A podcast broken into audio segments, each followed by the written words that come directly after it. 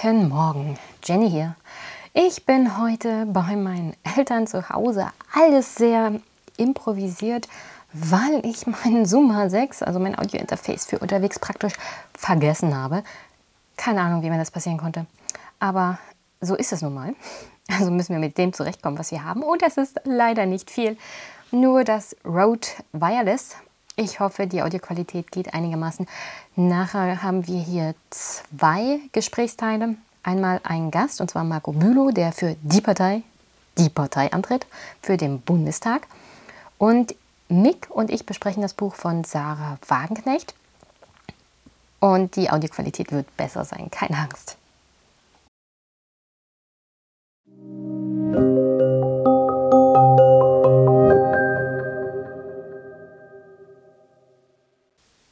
Okay, weil die Audioqualität heute nicht die beste ist, wie gesagt, das liegt an den Mikrofonen, die ich ja hier zum aller, allerletzten Ersatz habe, um den Podcast aufzunehmen. Die Rode Wireless sind wirklich toll.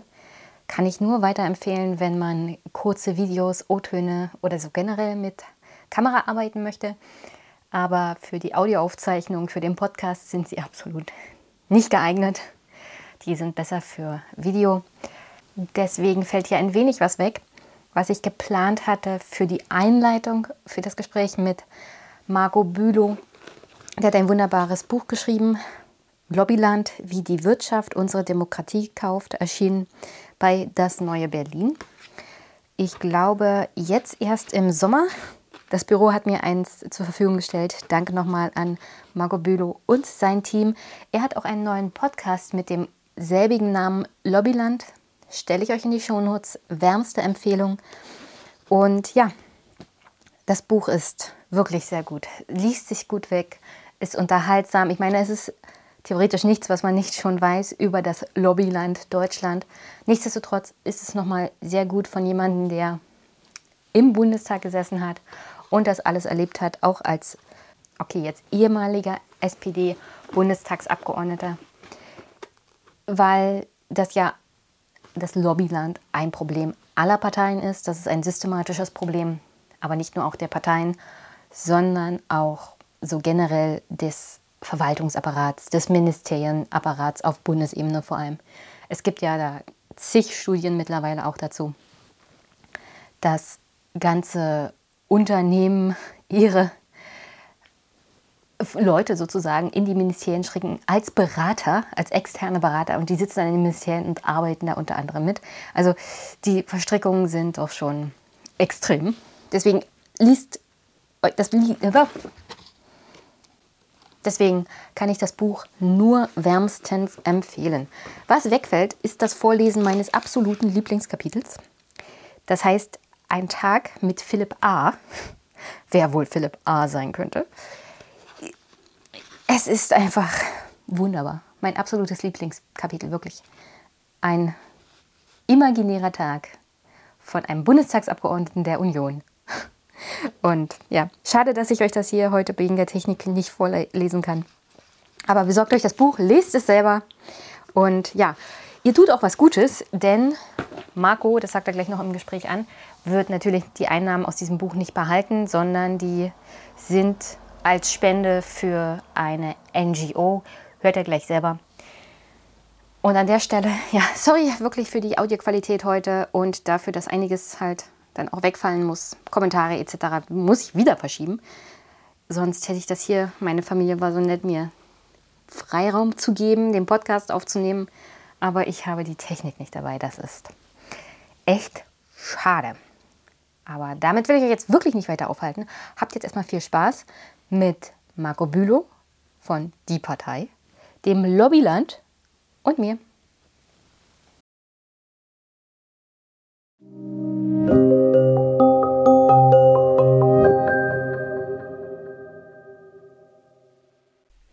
Guten Nachmittag, liebe Hörerinnen und Hörer. Es ist jedenfalls Nachmittag, wenn ich und mein Gast hier aufnehmen. Und mein Gast ist heute Marco Bülow deutscher Politiker, der nach 26 Jahren bei der SPD ausgetreten ist und in die Partei, die Partei eingetreten ist. Warum kann er mir ja gleich nochmal sagen. Zwischenzeitlich ist er aber auch Autor und seit neuestem Podcaster. Herzlichen Gruß an den Neupodcaster in unserer Podcast-Bubble hier, Marco. Hallo Jenny, ja, vielen Dank. Ähm, herzlichen Gruß an die erfahrene Podcasterin. Ich habe festgestellt, dass ein paar Tricks verrät. Jetzt kannst du mir aber doch nochmal sagen, warum du denn jetzt in die Partei, die Partei eingetreten bist und warum du da den Kanzlerkandidaten machst. Oder den Co-Kanzlerkandidaten. Kanzlerkandidaten. Nee, wir haben ja, ich weiß gar nicht, wie viel es insgesamt sind. Also es gibt 299 Möglichkeiten. Also dreistellige Zahl von Kanzlerkandidatinnen und Kandidaten.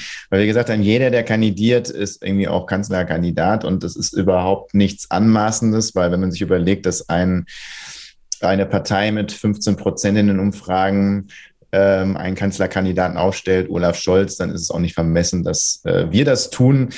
Und ich denke, bei mir ist es auch nicht vermessen, weil ähm, ich habe ja auch eine Wette an Olaf Scholz gerichtet, dass ich mehr Stimmen kriege in meinem Wahlkreis mit der Partei Die Partei, was natürlich schon ungleich schwerer ist, als er mit der SPD in seinem Wahlkreis. Ich bin gespannt, wie das ausgeht.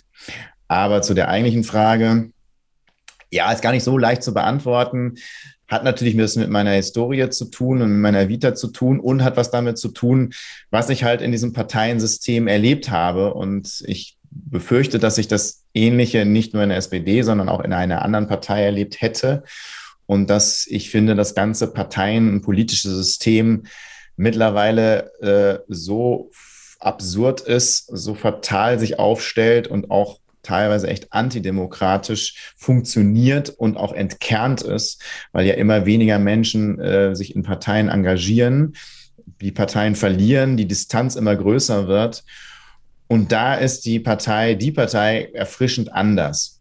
Ich kann gleich mal ein Beispiel nennen, wie zum Beispiel so ein Wahlkampf funktioniert ganz anders bei denen. Man hat viel mehr Freiheiten, es gibt viel mehr Möglichkeiten. Es ist ein Abenteuer, es funktioniert nicht alles, ähm, aber es ist nicht alles stromlinienförmig organisiert und vor allen Dingen werden die, die nicht stromlinienförmig sind, sondern da mal anders drauf sind, nicht gleich gemaßregelt oder ausgestoßen oder weggeschubst, sondern ähm, man lässt das zu. Und von daher ist es so ein bisschen ganz anders. Liegt ja. ja daran, dass die Partei noch nicht im Bundestag ist und noch keine Machtoptionen und Posten verteilen kann. Wenn das anders ist, läuft das vielleicht anders. Ja, ist immer nicht auszuschließen. Man sieht ja den Gang der Grünen. Ich würde sagen, da ist nicht mehr viel anders als bei den anderen Parteien und die haben aber mal ganz anders begonnen. Ja, natürlich, aber im Augenblick ist es noch so. Und ähm, der schöne Unterschied ist ja schon, dass sie das als Betriebsunfall ansehen, wenn es dann mal Mandate gibt und dass es gar nicht so ausgelegt ist. Und das ist auch bei mir so. Ich bin vor drei Jahren ausgetreten. Ich bin ja erst letztes Jahr in die Partei gekommen. Also ich war ja zwei Jahre wirklich parteilos und fraktionslos und habe das auch mal mir angeguckt, wie das ist und fand das auch eigentlich sehr spannend. Also eigentlich fast meine spannendste Zeit im Bundestag. Und jetzt, also für mich war eigentlich Profipolitik erledigt äh, als ich aus der SPD ausgetreten bin. Und ich bin ja auch extra nicht zu den Linken, zu den Grünen gegangen, wo man sich vielleicht auch ins gemachte Nest legen können ähm, und dann wieder irgendwie wahrscheinlich über die Landesliste irgendwie in den Bundestag ziehen können mit, mit relativer Sicherheit oder zumindest mit großer Wahrscheinlichkeit, sondern ich bin ja extra dahin gegangen, wo ich geringe Chancen habe, aber vielleicht ein ganz anderes äh, Abenteuerpotenzial äh, und trotzdem versuchen kann, eine Menge Öffentlichkeit zu schaffen. Das ist natürlich was ganz anderes. Gab es denn Zeichen oder Angebote von diesen Parteien, Grüne oder Linke? Ja, immer wieder Gespräche und Möglichkeiten.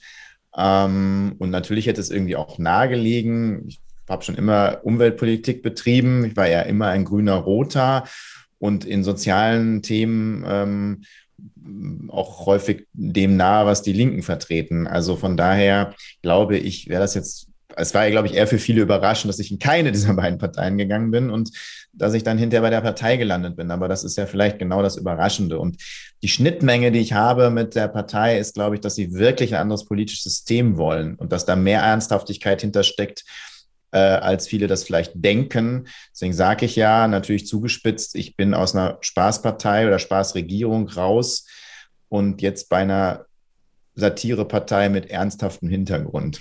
Hm. Sind schon ganz andere Satireparteien dann angetreten und haben unter anderem einen Präsidenten eines Landes gestellt. Ich glaube, in der Ukraine ist es nicht anders gelaufen. Der jetzige Präsident war doch Satiriker im ukrainischen Fernsehen.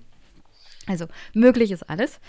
Ähm, nur mal so zum Thema Spitzen. Aber nicht in Deutschland. Nee, noch nicht. In Deutschland Spaß und Satire ist in Deutschland nicht so angesagt.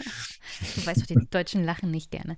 Ähm, Parteien in Deutschland, die aktuellen Kanzler stellen, bei den Umfragen oder einen Kanzlerkandidaten, bei den Umfragen 25,5 Prozent, aktuell bei INSA, ja, ja, ich weiß INSA, aber trotzdem, und um den Dreh CDU 17,5 Prozent, SPD, Grüne 17,5 Prozent, die FDP bei 12,5 Prozent. Also keine von diesen drei größeren Parteien, FDP lasse ich mal außen vor, haben jetzt die Prozentzahlen in den Umfragen, wo ich sagen würde, ja, die müssen unbedingt einen Kanzler aufstellen. Früher hätte man gedacht, was mit 19 Prozent stellt ihr hier einen Kanzlerkandidat? Das ist doch peinlich. Aber nur sind die Zeiten halt anders. Und die Wählerschaft hat sich verändert und die Wählerwanderung ist stärker geworden. Insofern kann eine Partei, die 20 Prozent erreicht, durchaus im heutigen politischen System in Deutschland einen Kanzlerkandidaten aufstellen. Und daran werden wir uns wohl gewöhnen müssen. Die Zeiten der Volksparteien sind endgültig vorbei, nehme ich ganz stark an, vor allem nach dieser Wahl erstmal. Und zu deiner Wette, ähm, was hast du denn eingesetzt mit Olaf Scholz? Der kann sich was aussuchen. Also Aber er sagen, muss die Wette erstmal eingehen. Also ich kann dir sagen, ich glaube nicht, dass die Wette aufgeht, denn die SPD hat 2017 im Wahlkreis 61 50.588 Stimmen geholt. Du hattest damals 59.990 Stimmen und selbst wenn Olaf Scholz nur dann sagen wir mal 35.000 Stimmen bekommt, ist es ja unwahrscheinlich, dass du daran kommst, oder? Nö, würde ich nicht sagen. Nee. Also ich traue mir zu. Es geht, Chance, geht ja um die Erststimmen.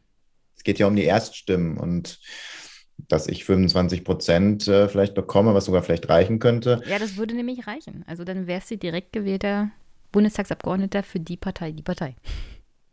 Ja, ich muss nur eine Stimme mehr haben als der oder die zwei, das sind aber fast nur Männer in meinem Wahlkreis, ähm, also kann ich fast sagen, der Zweitplatzierte.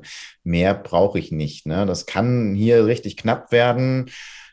Grünen haben zugelegt, auch wenn sie jetzt wieder verlieren, aber sie haben insgesamt, denke ich, zugelegt und es gibt auch einen ganz guten Kandidaten von ihnen in Dortmund.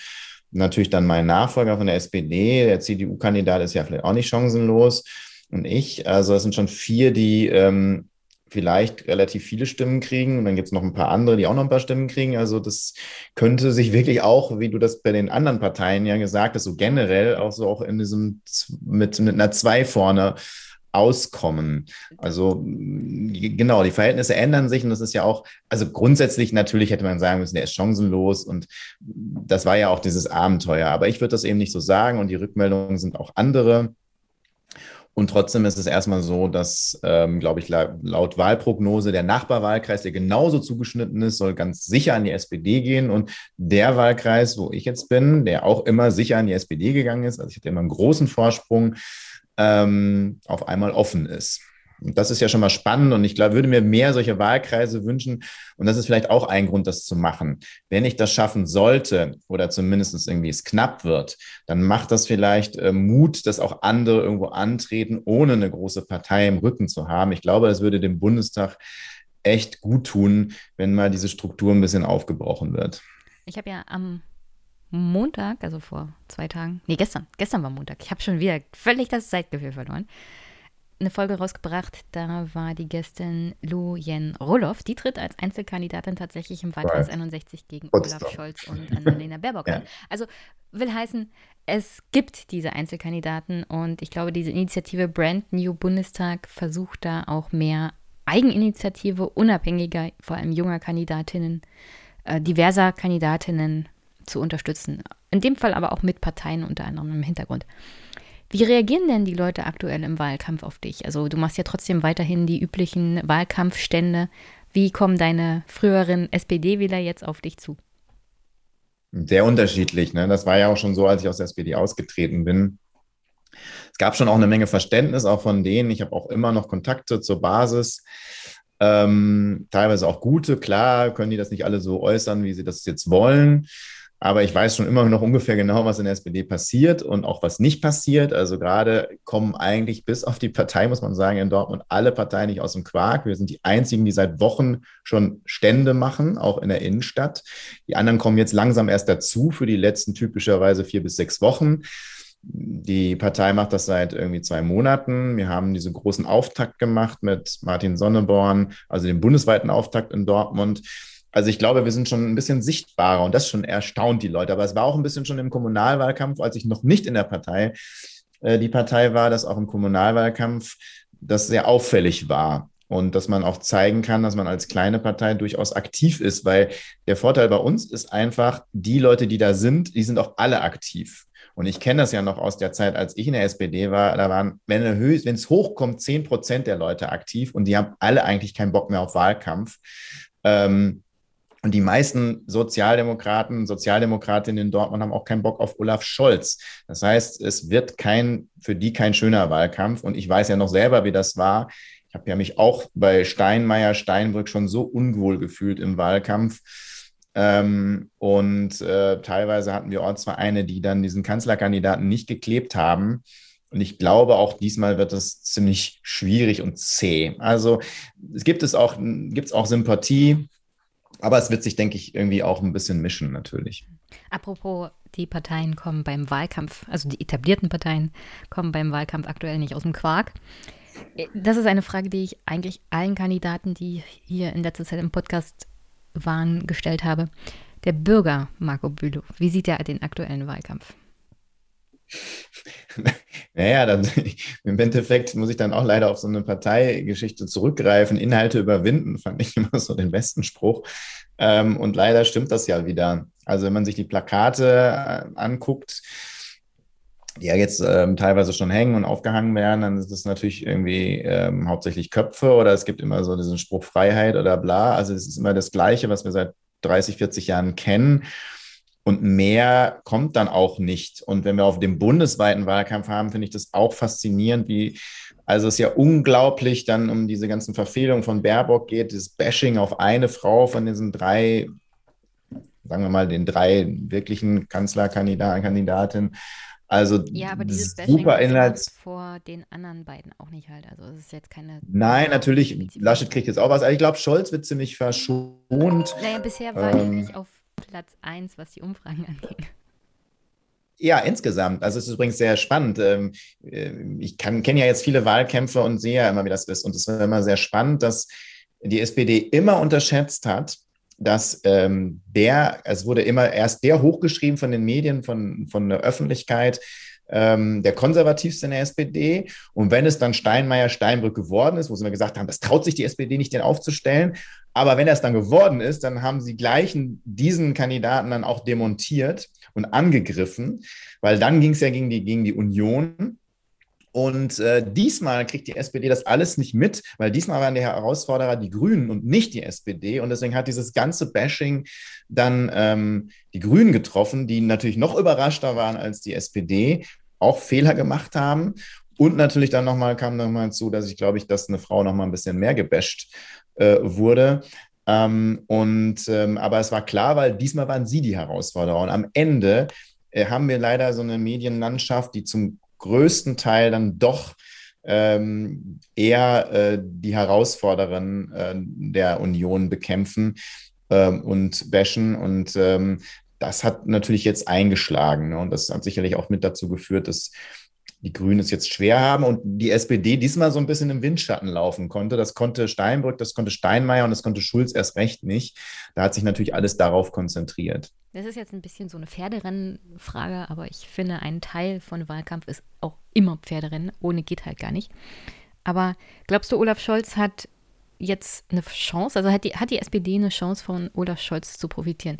Also wenn die Bürger halt gefragt werden, wen würden sie direkt als Kanzlerkandidaten oder als Kanzler wählen, dann kommt jetzt Olaf Scholz am besten weg. Und glaubst du, das liegt hauptsächlich daran, was die beiden Gegenkandidaten halt so runtergemacht wurden, beziehungsweise runtergebasht, beziehungsweise durch eigene Fehler und Peinlichkeiten im Fall von Armin Laschet sich disqualifiziert haben? Ja, ist eine Mischung. Also natürlich, weil die Hauptaufmerksamkeit auf den beiden anderen lag und dann natürlich sozusagen auch die Fehler und die Angriffe dort stattfanden. Wie gesagt, die SPD so ein bisschen im Windschatten gelaufen ist. Punkt eins. Punkt zwei, wenn wir die Balken haben, Baerbock, Scholz, Laschet, keiner von den dreien, dann ist dieser Balken der absolut riesigste. Ja, aber nie so schlimm wie diesmal. Das heißt, eigentlich ähm, will man keinen von den dreien. Das ist auch eine klare Aussage. Ähm, und deswegen glaube ich nicht, dass die SPD davon profitiert. Ich glaube sogar eher, dass, sie, dass, dass Olaf Scholz der SPD schadet, weil die dann äh, Scholz angeben, das sind häufig CDU-Wähler und die aus dem konservativen Lager. Am Ende wählen sie trotzdem die CDU und nicht die SPD. Und die SPD hätte eigentlich bei der Stammklientel punkten müssen. Diese Stammklientel, die beteiligt sich nicht mal mehr zum Teil an den Umfragen, erst recht nicht an mhm. Wahlen, weil das sagt kenne ich alle Statistiken der SPD. Die meisten, die die SPD nicht mehr wählen und die SPD hat mehr als die Hälfte der Wählerinnen und Wähler der letzten 20, 25 Jahre verloren. Und die meisten von denen, die wählen nicht Grüne, die wählen nicht CDU, die wählen nicht AfD, die wählen gar nicht mehr. Ähm, die SPD ist die Partei, die am meisten an die Nichtwählerinnen und Wähler verloren haben. Und die tauchen in diesen Statistiken nicht auf. Und die würden die SPD ganz sicherlich nicht mit dem wählen, der genau für dieses Agenda- und Hartsystem steht.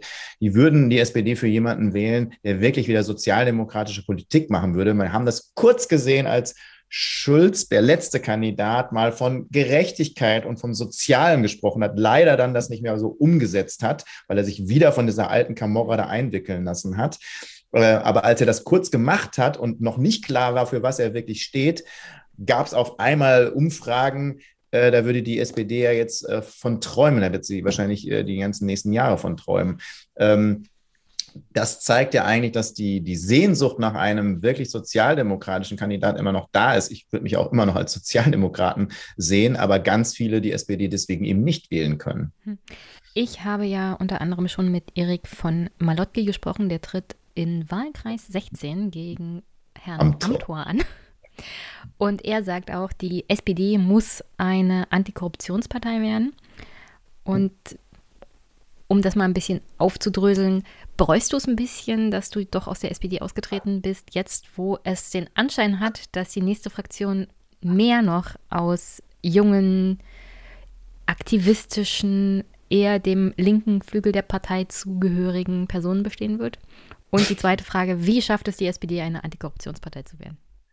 Sorry, jetzt muss ich laut lachen. Die SPD wird noch älter, sie wird noch strukturkonservativer. Und da wird leider auch ein Malotzki, den ich schätze, also von dem, was ich bis jetzt von ihm mitbekommen habe und ihm natürlich alles Gute wünsche gegen Amtor, äh, das nicht ändern können. Ich habe das 15 Jahre versucht mit allen möglichen Mitteln und hatte noch andere Verbündete und Möglichkeiten, damals mit Hermann Scheer und anderen Leuten. Und die sind immer, immer weniger geworden in der Fraktion. Wir sind immer älter geworden und die Jünger sind, sind noch angepasster als die zuvor. Weil das ist genau das, dass die Parteien ausdünsten und kein Reservoir mehr wirklich von jungen Leuten haben. Und die Aktivisten und die Kreativen, die gehen nicht in die Parteien mehr rein. Die gehen woanders hin und die machen vielleicht noch bei der Klimabewegung und bei solchen Sachen mit. Und ein paar von denen sicherlich als Feigenblatt werden die dann für die, für die Parteien kandidieren. Aber ich habe nichts zu spüren bekommen von Antikorruptionsparteien, nichts zu spüren bekommen von Transparenz. Im Gegenteil, man hat das immer mehr abgelehnt. Nur durch diese extremen Fälle jetzt, die wir im letzten Jahr erlebt haben und in diesem Jahr erlebt haben, mit Amtor, mit den ganzen Maskendeals, äh, versucht man jetzt so sich sehr offen darzustellen, aber ich habe das Gegenteil erlebt und nein, die SPD wird sich nicht so gestalten und nein, äh, wenn ich was richtig gemacht habe, ist dann aus der SPD auszutreten. Ich habe es zu spät gemacht. Das ist, das ist mein Vorwurf. Ganz sicherlich nicht zu früh. Und alle haben gesagt, oh, dann gibt es zwei neue Vorsitzende und dann verändert sich alles. Und dann wählen diese beiden Vorsitzenden oder nominieren, wählen tun sie ja noch nicht mal, ähm, ausgerechnet Olaf Scholz zum Kanzlerkandidaten. Nein, es hat sich gar nichts getan. Also vom Lebenslauf her hat er mich halt auch ganz, ganz stark an dich erinnert. Und ich habe eigentlich die stille Hoffnung, dass es für ihn besser läuft, läuft als für dich, weil du bist ja dann am Ende jetzt 21 Jahre im Bundestag gewesen und ähm, doch politisch schon vor allem von deiner eigenen Partei sehr desillusioniert worden, oder? Ja, ähm, desillusioniert, ja, zum Teil schon. Ich kann es auch nur wünschen, weil ich glaube, wir brauchen eine sozialdemokratische Kraft, die wirklich äh, sich auch mal anders aufstellt. Ähm, deswegen wünsche ich mir auch alles Gute, aber ich befürchte, es wird nicht so sein. Und das Schlimme ist, dass man irgendwann erkennen muss, dass diese ganze Energie vielleicht woanders besser eingesetzt wäre, als so eine sterbende Partei ähm, irgendwie versuchen, nochmal mit Leben zu füllen. Es sind ja jetzt viele auch in den letzten Monaten nochmal wirklich linke Kräfte aus der SPD ausgetreten, die es lange noch versucht haben. Ähm, einige stehen mir auch sehr nah, aber auch noch ein paar andere. Ähm, also das hält ja eigentlich keiner mehr aus. Dass die, die jetzt natürlich irgendwie noch in den Bundestag kommen können oder irgendwo noch ein Mandat kriegen können, das vielleicht noch durchhalten, ähm, ist gut, aber die werden es alleine nicht machen. Und du hast keine Freiheit. Das ist auch mal das, was alle gesagt haben, als Fraktionsloser kannst du doch gar nichts machen. Doch, du kannst sehr viel machen, du kannst viel Öffentlichkeit schaffen, du kannst, bist selbstbestimmt. Du hast nicht diesen Zeitaufwand. Ich würde jede Wette eingehen, dass es ungefähr Durchschnitt ist, dass du 50 Prozent deiner Zeit für Parteitaktik aufwenden musst im Bundestag, um deine Position zu halten, um eine andere Position zu äh, retten, um Seilschaften aufzubauen, um Netzwerke aufzubauen, um die instand zu halten, um diese ganzen Treffen zu besuchen, um andere Leute rauszukicken. Es wird so viel Zeit verbrannt, äh, die dann für inhaltliche Sachen wegbleibt. Und dann nochmal ein Tipp. Also von diesem Kodex, um wirklich mal ein bisschen Transparenz und ein bisschen Begrenzung hinzukriegen, den ich damals mit dem Gerd Schick gemacht habe von den Grünen, haben, glaube ich, 15 Leute in der SPD unterschrieben, von denen jetzt auch einige nicht mehr im Bundestag sind. Also, das ist ein schweres Brot. Wenn sie so transparent wären, wenn sie so wären, dann hätten sie das unterschrieben oder einen eigenen gemacht. Haben sie alle nicht. Ähm, und das wird sich im nächsten Bundestag nicht ändern, weil er wird ja, die SPD wird ja eher noch kleiner. Und wenn man kleiner wird, wird man meistens nicht progressiver, sondern es bleiben ja die auf den Spitzen, auf den Landeslisten oder die sichere Wahlkreise haben. Und äh, viele sichere Wahlkreise gibt es nie mehr wenn man so viel Zeit aufwendet, wie du gerade erzählst, ist es mir ein Rätsel, wie man es schafft, noch Nebentätigkeiten zu machen. Und das ist mein kleiner, ja. feiner Übergang zu deinem neuesten Buch. Du bist ja Autor, wie gesagt. Auch Buchautor zu sein, kostet ja jede Menge Zeit, aber das lassen wir jetzt mal unter den Tisch fallen. Das Buch heißt Lobbyland, wie die Wirtschaft unsere Demokratie kauft. Erschienen am 22. Juni 2021 im das neue Berlin Verlag oder beziehungsweise von Ihnen herausgegeben. Und vielleicht kann man es ja sehen. Ich werde mal versuchen, das Gespräch auch als Video zu veröffentlichen. Es gibt eine Geldklammer auf dem Cover zu sehen. Kriegt man als Abgeordneter, als neuer Abgeordneter am ersten Tag so eine Geldklammer geschenkt? Viele Geldklammern kriegst du da geschenkt. Nein, wir haben ja per se erstmal ähm, eine ziemlich hohe ähm, also Diät nennt man das ja bei uns, also das, was wir an Einkommen bekommen. Das ist ja schon mal ziemlich hochgegriffen. Und dann gibt es noch ziemlich viel Privilegien, die ich eigentlich problematischer finde als die Diät. Äh, dann auch die Altersentschädigung ist sehr üppig. Ähm, die Privilegien sind sehr üppig. Und dann gibt es eben noch leider diese Möglichkeit der Nebenverdienste, die dann nicht nur üppig sind bei einigen, sondern dann vor allen Dingen sehr problematisch sind, weil es dann für ähm, teilweise für Konzerne sind und teilweise zu Themen äh, orientiert sind, die sie im Bundestag eigentlich für die Bevölkerung vertreten müssen, wo man aber dann eben nicht mehr weiß, ob sie für die Bevölkerung noch im Bundestag sitzen oder eben eher für den Lobbyverband oder für dieses Unternehmen. Und das ist sehr problematisch. Aber du hast es gerade angesprochen, auch der Zeitaspekt halte ich auch für problematisch. Ich glaube nicht, dass so ein Bundestagsmandat 60 Stunden in der Woche kostet. Und äh, ja, ich habe in meinem Mandat 19, also ich habe drei Nebentätigkeiten gehabt in den 19 Jahren, drei Bücher, genau. Also für keinen Konzern. Und das hat mir eine Menge abverlangt. Auch wenn ich dieses Buch jetzt eher in zwei Monaten geschrieben habe, also weil das vieles einfach schon recherchiert war und ich hoffe nicht plakatiert. Bitte? Ich hoffe, es wurde nicht plakatiert. Wie, es also, wurde nicht wurde kein, es wurden keine Plagiate begangen, sonst wäre ich schwer enttäuscht. Ach so. nee, ja weil ich ja vorher alles selbst geschrieben habe. Plagiate zu prüfen geht, bei allen Geht ja bei mir gar nicht groß mit Plagiaten, weil im Endeffekt ist das ja, ich habe ja viel aufgeschrieben, was ich erlebt habe. Ja. Und die Positionen, die man bei mir äh, jahrelang immer auch auf meiner Internetseite und in anderen Dingen nachlesen kann. Also, du also, hast von dir selbst relativ schwierig. Ich habe es mir eher ein bisschen leicht gemacht, indem ich das alles zusammengefasst habe, was meine Arbeit angeht bis dahin. Ähm, und aber selbst das war schwierig zu machen. Ähm, aber in Corona-Zeit äh, ging das. Ähm, aber das ist halt sehr schwierig, das irgendwie nebenbei zu machen. Und wenn man dann noch Geld verdient, ich verdiene mit meinem Buch kein Geld, um das auch gleich zu sagen. Also das wenige, was ich ähm, vom Verlag bekomme pro ein Buch, geht alles in die Initiative Lobbyland, die ich ja auch habe und in den Podcast und so. Also, und bis jetzt habe ich mehr Umkosten, als ich Einnahmen habe. So ist es immer am Anfang von Podcasten. Ja, aber ähm, genau deswegen habe ich das gemacht, um nicht Geld zu verdienen, sondern um diese Initiative machen zu können. Ähm, Aber mir ist es ein Rätsel, wie man dabei eben noch andere Tätigkeiten ausüben kann, vor allen Dingen ständig. Und es gibt hm. ja, es gibt ja Abgeordnete mit 30 Nebentätigkeiten oder mit unglaublich viel Salär. Steinbrück war damals der König ähm, der Nebentätigkeiten. Er hat unglaublich viele Vorträge gehalten. Dafür wären wir eigentlich bezahlt, dass wir Vorträge umsonst halten, egal vor wen. Aber er hat die natürlich nur vor ausgesuchtem Publikum äh, gehalten mit viel Einnahmen. Das waren natürlich dann keine Sozialverbände, kann man sich vorstellen. Ähm, naja, und ich habe den dementsprechend wenig im Parlament gesehen. Und ich glaube, er hat auch keinen Ausschuss besucht. Ähm, aber man hat ihn dann trotzdem zur Belohnung zum Kanzlerkandidaten gemacht. Und bei der Union ist das ja nochmal eine ganz andere Dimension bei der FDP genauso. Also wie viele da Nebentätigkeiten haben und äh, dazu verdienen, das ist schon ähm, ein hartes Brett und das muss unbedingt verändert werden. Und ähm, ja, da hoffe ich dann auf Leute wie Malotki, aber nicht alleine. Das muss, äh, ich glaube, dass es eine Bewegung von außen geben muss, die diesen Druck erhöht, dass das zu einer Wahlentscheidung wird, welche Leute aufgestellt werden. Ansonsten wird sich das System nicht verändern. Mhm. Was ist denn das Lobbyland und wie werde ich da Staatsbürgerin?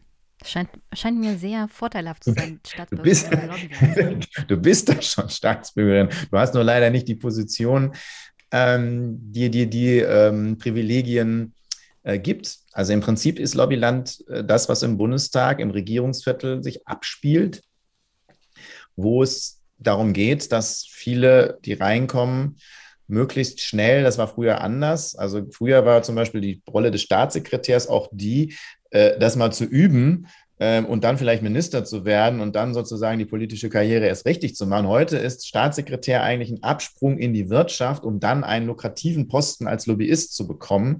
Ich bezeichne diese Leute ja als Lobbytarier, also das heißt diese Verschmelzung von von Politikern, die gleichzeitig ähm, Lobby betreiben, noch während sie äh, Politiker sind und dann eben danach, nach der Karriere als Politiker, aber dann sozusagen als Lobbyist natürlich diese guten Kontakte zur Politik halten. Da, diese Verschmelzung dieses Lobbytariers, das ist mittlerweile omnipräsent und das ist ein, es gibt viele Säulen, aber das ist eine Säule dieses Lobbylands. Und das Problem ist, davon profitieren einige, ähm, aber das Gemeinwohl bleibt auf der Strecke, weil diejenigen, die sich das leisten können, solche Lobbytarier zu bezahlen oder auch Lobbyisten zu bezahlen, das sind natürlich die mit viel Geld und mit viel Geld im Hintergrund und das sind meistens eben nicht äh, die äh, Menschen, denen es ums Gemeinwohl geht. Und das ist das große Problem, dass es unsere Politik unglaublich beeinflusst, aber weg vom Gemeinwohl beeinflusst. Ich sage aber auch, das ist nur ein Symptom ähm, letztendlich ist unsere ganze Gesellschaft so aufgebaut, dass es eigentlich hauptsächlich um Profit geht, dass der Profit immer oben drüber steht, dass wir alles in Werten messen müssen. Ein Wald muss einen Wert haben, den man messen kann, wenn man den Bäume abholzt und sie verkauft, was sie haben. Der, der Wald hat nicht mehr einen Wert an sich. Und bei den Menschen sind wir auch bald so weit. Die Menschen haben eigentlich keinen Wert mehr an sich, sondern nur, wie leistungsfähig sie sind sie und ähm, welchen Konsum also was kaufen sie in welcher Zeit? Also daran wird es bemessen. Ich kann dir sicherlich sagen, wie viel du als Mensch wert bist. Ja, und das ist aber das Schlimme, dass wir das alles messen. Und alle Gesellschaftsbereiche werden ökonomisiert, kommerzialisiert. Das heißt, auch Pflege, äh, Bildung, Gesundheit, ähm, all das, wo ich sagen würde, da darf es eben nicht den Markt geben. Da darf es eben nicht das Profitinteresse geben. Ähm, aber es ist überall so. Und in einigen Bereichen ist es sehr schädlich. Und auch gerade beim Klima äh, wird uns das sowas von auf die Füße fallen. Und dann werden die Kosten viel, viel höher sein, wenn wir dann doch über Zahlen reden, äh, als äh, der Profit von einigen äh, zwischendurch war. Und deswegen muss das System komplett verändert werden. Und dann ist es ja klar, dass auch die Politik ökonomisiert wird, dass auch es bei der Politik hauptsächlich um Profit geht und nicht mehr darum, seine Ideale, Werte, Ziele durchzusetzen. Ich bin mir sicher, die Frage wurde auch hier in meinem Podcast schon öfters mal gestellt. Aber es kam auch eine Hörerfrage deswegen, was ist der Unterschied zwischen Korruption und Lobbyismus? Ja, das ist eine, eine, eine schwierige Frage, also weil. An der, an der Stelle möchte ich nochmal erwähnen, ich hatte mit hm? Erik von Malotki auch über den Fall zum Beispiel Cum-Ex gesprochen. Und ähm, es ist halt unglaublich schwierig zu sagen, was unter anderem Olaf Scholz als Bürgermeister gemacht hat, ist ja nicht an sich Korruption. Wir können jedenfalls nichts nachweisen. Und so wie es sich darstellt, ist es nicht wirklich illegal, es ist nicht Korruption, aber es hat wenigstens den Hauch von nicht so angenehmem Lobbyismus. Ja, auch Amtor war jetzt keine Korruption. Also bei TikTok müssen wir jetzt mal gucken. Aber die Geschichte mit seinen, mit seinen Aktienoptionen und dass er als frischer Student, als Jurist, der im Bundestag geht, dann direkt einen Posten kriegt ähm, bei einem US-Unternehmen und Aktienoptionen kriegt. Natürlich nicht, weil er äh, der große Ökonom ist, sondern natürlich, weil er Kontakte möglichst schon schnell hatte, weil er eine hohe Aufmerksamkeit in den Medien hatte und relativ schnell Kontakte zu Ministern hatte. Ähm, aber es war keine Korruption an sich. Ich würde aber sagen, es war Korruption. Und zwar deshalb. Also oder jetzt äh, Amtor? Amtor. Amtor. Auch bei Cum-Ex war einiges äh, Korruption. Äh, aber weil ich den Begriff anders benutze, weil eigentlich ist Korruption das, was verboten ist. Ähm, was sozusagen jetzt dann bei den Maskendeals war. Das Problem ist aber, verboten ist fast nichts für Abgeordnete, weil wir unsere Regeln selbst machen. Das heißt, ein Beamter, der einen teuren Kugelschreiber annimmt von irgendwas und wird dabei erwischt, ist korrupt, weil es verboten ist. So, wenn er erwischt wird, ist es, ist es verboten und dann ist es Korruption. Wenn ein Abgeordneter, ich könnte jetzt hier von einem lokalen Unternehmen oder von einem großen Unternehmen 50.000 Euro annehmen, jeden Monat und halte dafür einen Vortrag. Oder die spenden mir das einfach. Es ist nicht verboten. Solange ich nicht auf meinem Briefpapier einen Minister anschreibe und dann dieses Unternehmen, was mir 50.000 Euro gibt, bewerbe. Das heißt, man muss schon dumm sein, um wegen Korruption angeklagt zu werden im Bundestag, weil eigentlich fast alles erlaubt ist. Wenn ich das alles nur mündlich mache und die geben mir das Geld einfach, ist es alles erlaubt. Ich würde aber sagen, es ist Korruption. Es ist Korruption, wenn ich Aktienoptionen annehme von einem Unternehmen, was natürlich ein Profitinteresse hat. Aber in Deutschland ist es keine Korruption. Deswegen brauchen wir andere Gesetze und andere Regelungen. Dann wäre es auch schnell Korruption.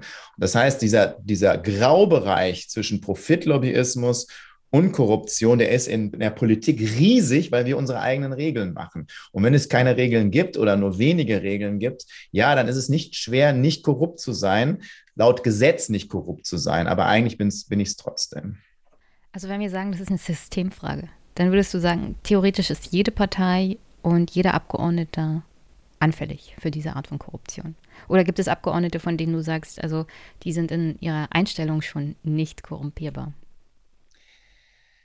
Ja, das ist dann so dieses Schwarz-Weiß-Spiel, da weigere ich mich so ein bisschen. Ich habe ja selber bei mir auch bemerkt, wie schwierig es ist und wie leicht verführbar man, man ist und wie schwierig es ist, dem zu entkommen. Und man darf sich das ja nicht so vorstellen, dass man in den Bundestag kommt und dann wie bei Amtor als Ausnahme würde ich schon fast noch sagen, auch wenn es häufiger wird, die dann gleich mit einem Geldkoffer da stehen oder mit, mit klaren Geschenken und Offerten da stehen, sondern dazwischen geschaltet ist, ich nenne das Wohlfühllobbyismus. Das fängt ja klein an. Es sind erstmal Gespräche.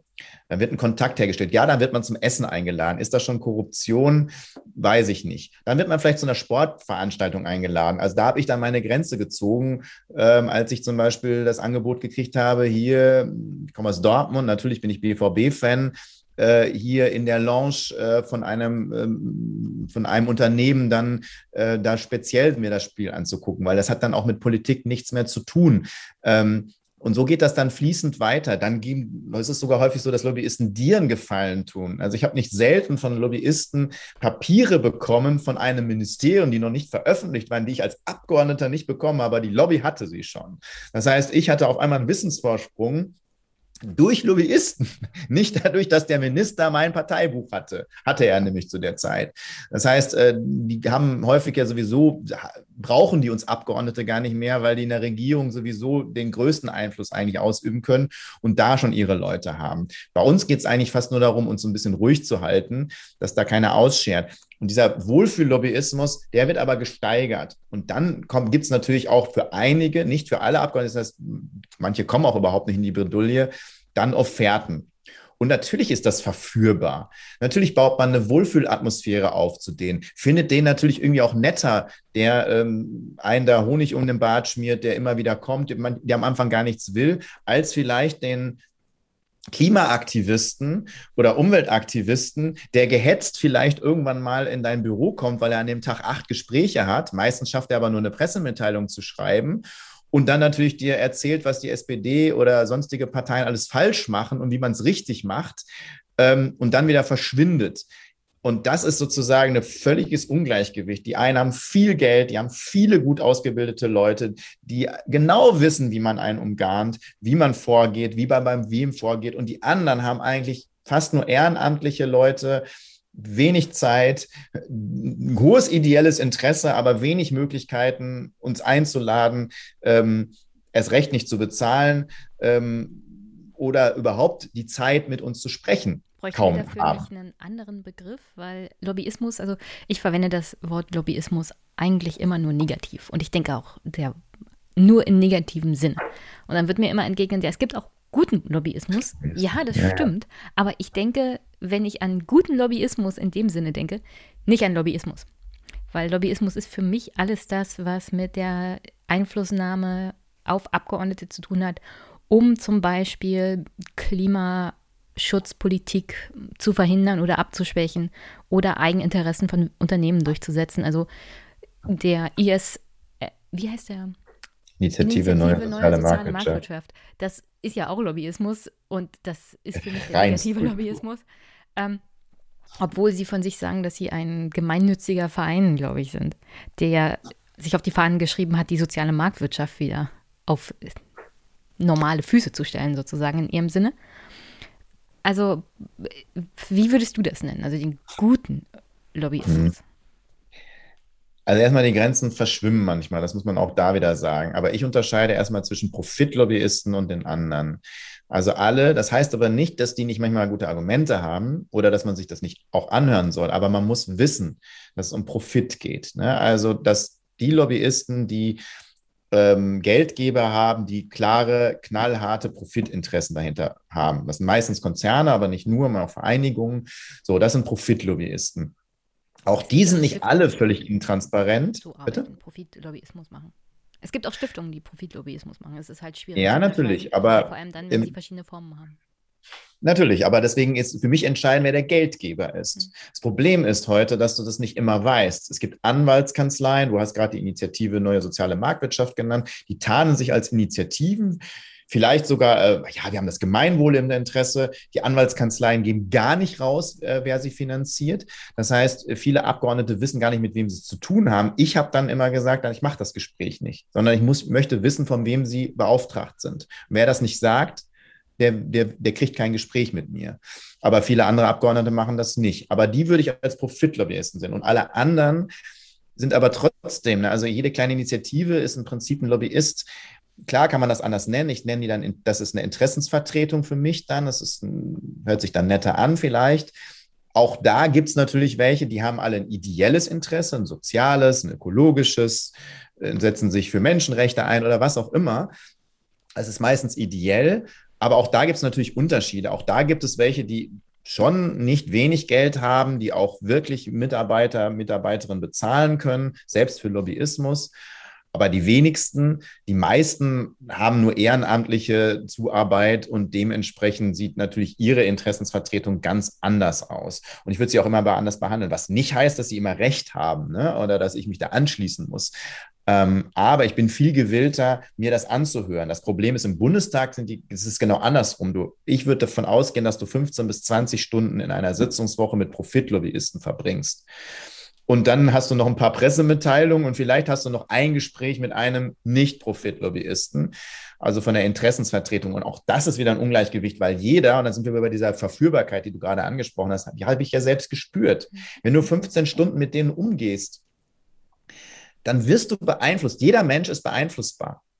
Und jeder Abgeordnete natürlich auch. Und wenn ich 15 Stunden, die haben ja, die sind ja gut geschult und die bringen natürlich Argumente, die zählen ähm, dann, und wenn du das einseitig mitbekommst, du merkst das ja schon, hast du einen Freund oder eine Freundin, mit der du viel Zeit verbringst und die hat bestimmte Ansichten, dass du natürlich dann mehr hinhörst, dass du, äh, wenn je länger du Bescheid wirst, du vielleicht auch das abfärbt. Und so ist es natürlich bei Lobbyisten auch, wenn ich auf, wenn ich nicht das Gegengewicht habe. Und das Gegengewicht, das hat eben keine starke Stimme, die können keine Leute schicken. Äh, da also hörst du es auch nicht. Und die meisten Menschen, jeder ist ja im Prinzip dann auch für, für sich Lobbyist, die meisten Menschen schaffen es ja nicht mehr, den Abgeordneten vor Ort irgendwie anzuschreiben oder sich mit dem zu treffen oder sonst was. Das heißt, diese Interessen sind dann komplett weg. Und Politiker gehen meistens auch nur dahin, wo sie eingeladen werden. Und das sind schon wieder Lobbyisten meistens. Deswegen habe ich versucht, mich irgendwann mal gerade dahin zu gehen, wo ich nicht eingeladen werde. Das ist nicht immer schön. Herr Bülow, aber Sie, ähm, hier, Sie waren gar nicht eingeladen. Ja, also ich habe das gemacht in der Suppenküche oder sonst wo, wo okay, die gesagt haben, wir wollen hier keine Politiker. Ähm, weil das ist ja dieser, sehen wir auch jetzt wieder im Wahlkampf. Ne? Also die ja, also Politiker also meine, haben ja meist. Meine Frage ist ja vor allem, wir haben jetzt Wahlen. Du schreibst auch sehr viel über das Thema Wahlen in deinem Buch. Und dass es teilweise den Eindruck auf die Menschen schon macht, man wird halt gefragt, alle vier Jahre sein Kreuz abzugeben. Und ähm, es wird auch jetzt im Wahlkampf schon darüber gesprochen, dass wir eigentlich den richtigen Wahlkampf erleben werden, wenn der 26. September vorbei ist. Und dann gehen die Koalitionsverhandlungen los und da geht der richtige Wahlkampf los. Nur dann sind die Stimmen schon abgegeben. Aktuell redet ja. jeder über das Thema Klimaschutz. Und ich habe hier auch eine sehr, sehr gute Stelle gefunden in deinem Buch. Da berichtest du über die Koalitionsverhandlungen 2023. Aufgrund zeitlicher Probleme kann ich das jetzt nicht alles vorlesen. Aber im Kern kommt es darauf zurück, dass die Abgeordneten, die sich mit dem Thema beschäftigen, gar nicht in den Verhandlungsgruppen waren zu dem Thema, sondern irgendwelche hochgestellten Politiker und Landeschefs. Und ähm, am Ende des Tages schreibst du, dass teilweise die Union in diesen Verhandlungen progressivere Einstellungen hatte als die Vertreter der SPD. Und an der Stelle möchte ich noch ein kleines Twitter-Zitat vorlesen von Olaf Scholz, unserem Kanzlerkandidaten der SPD. Ich habe einen Plan. Wir wissen, wie man die große industrielle Umstellung, die für den Klimaschutz notwendig ist, bewerkstelligt. Wir formulieren nicht nur Ziele, wir setzen sie durch. Wir müssen die Gesetze anpassen, direkt zu Beginn der nächsten Legislaturperiode. Hashtag IPCC.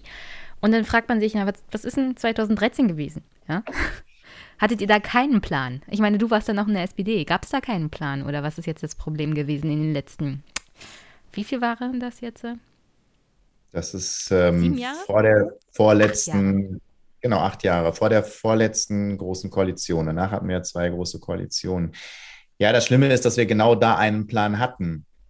Wir haben nie wieder danach, und die SPD hat den jetzt auch nicht, so ein Energiekonzept und Klimakonzept gehabt wie vor acht Jahren. Ähm, was außergewöhnlich ist, dass wir den überhaupt hatten. Wir hatten damals eine, waren in der Opposition. Es gab, ein, also die SPD ist ja seit 1998 ununterbrochen in der Regierung, bis auf diese vier Jahre Schwarz-Gelb, also FDP-Union vor zwölf bis acht Jahren. Kaum jemand erinnert sich noch an Rösler und Co., aber es stimmt, dass da die FDP mit Mövenpick, wird man sich vielleicht noch daran erinnern, also gab es auch ein paar Lobbyskandale.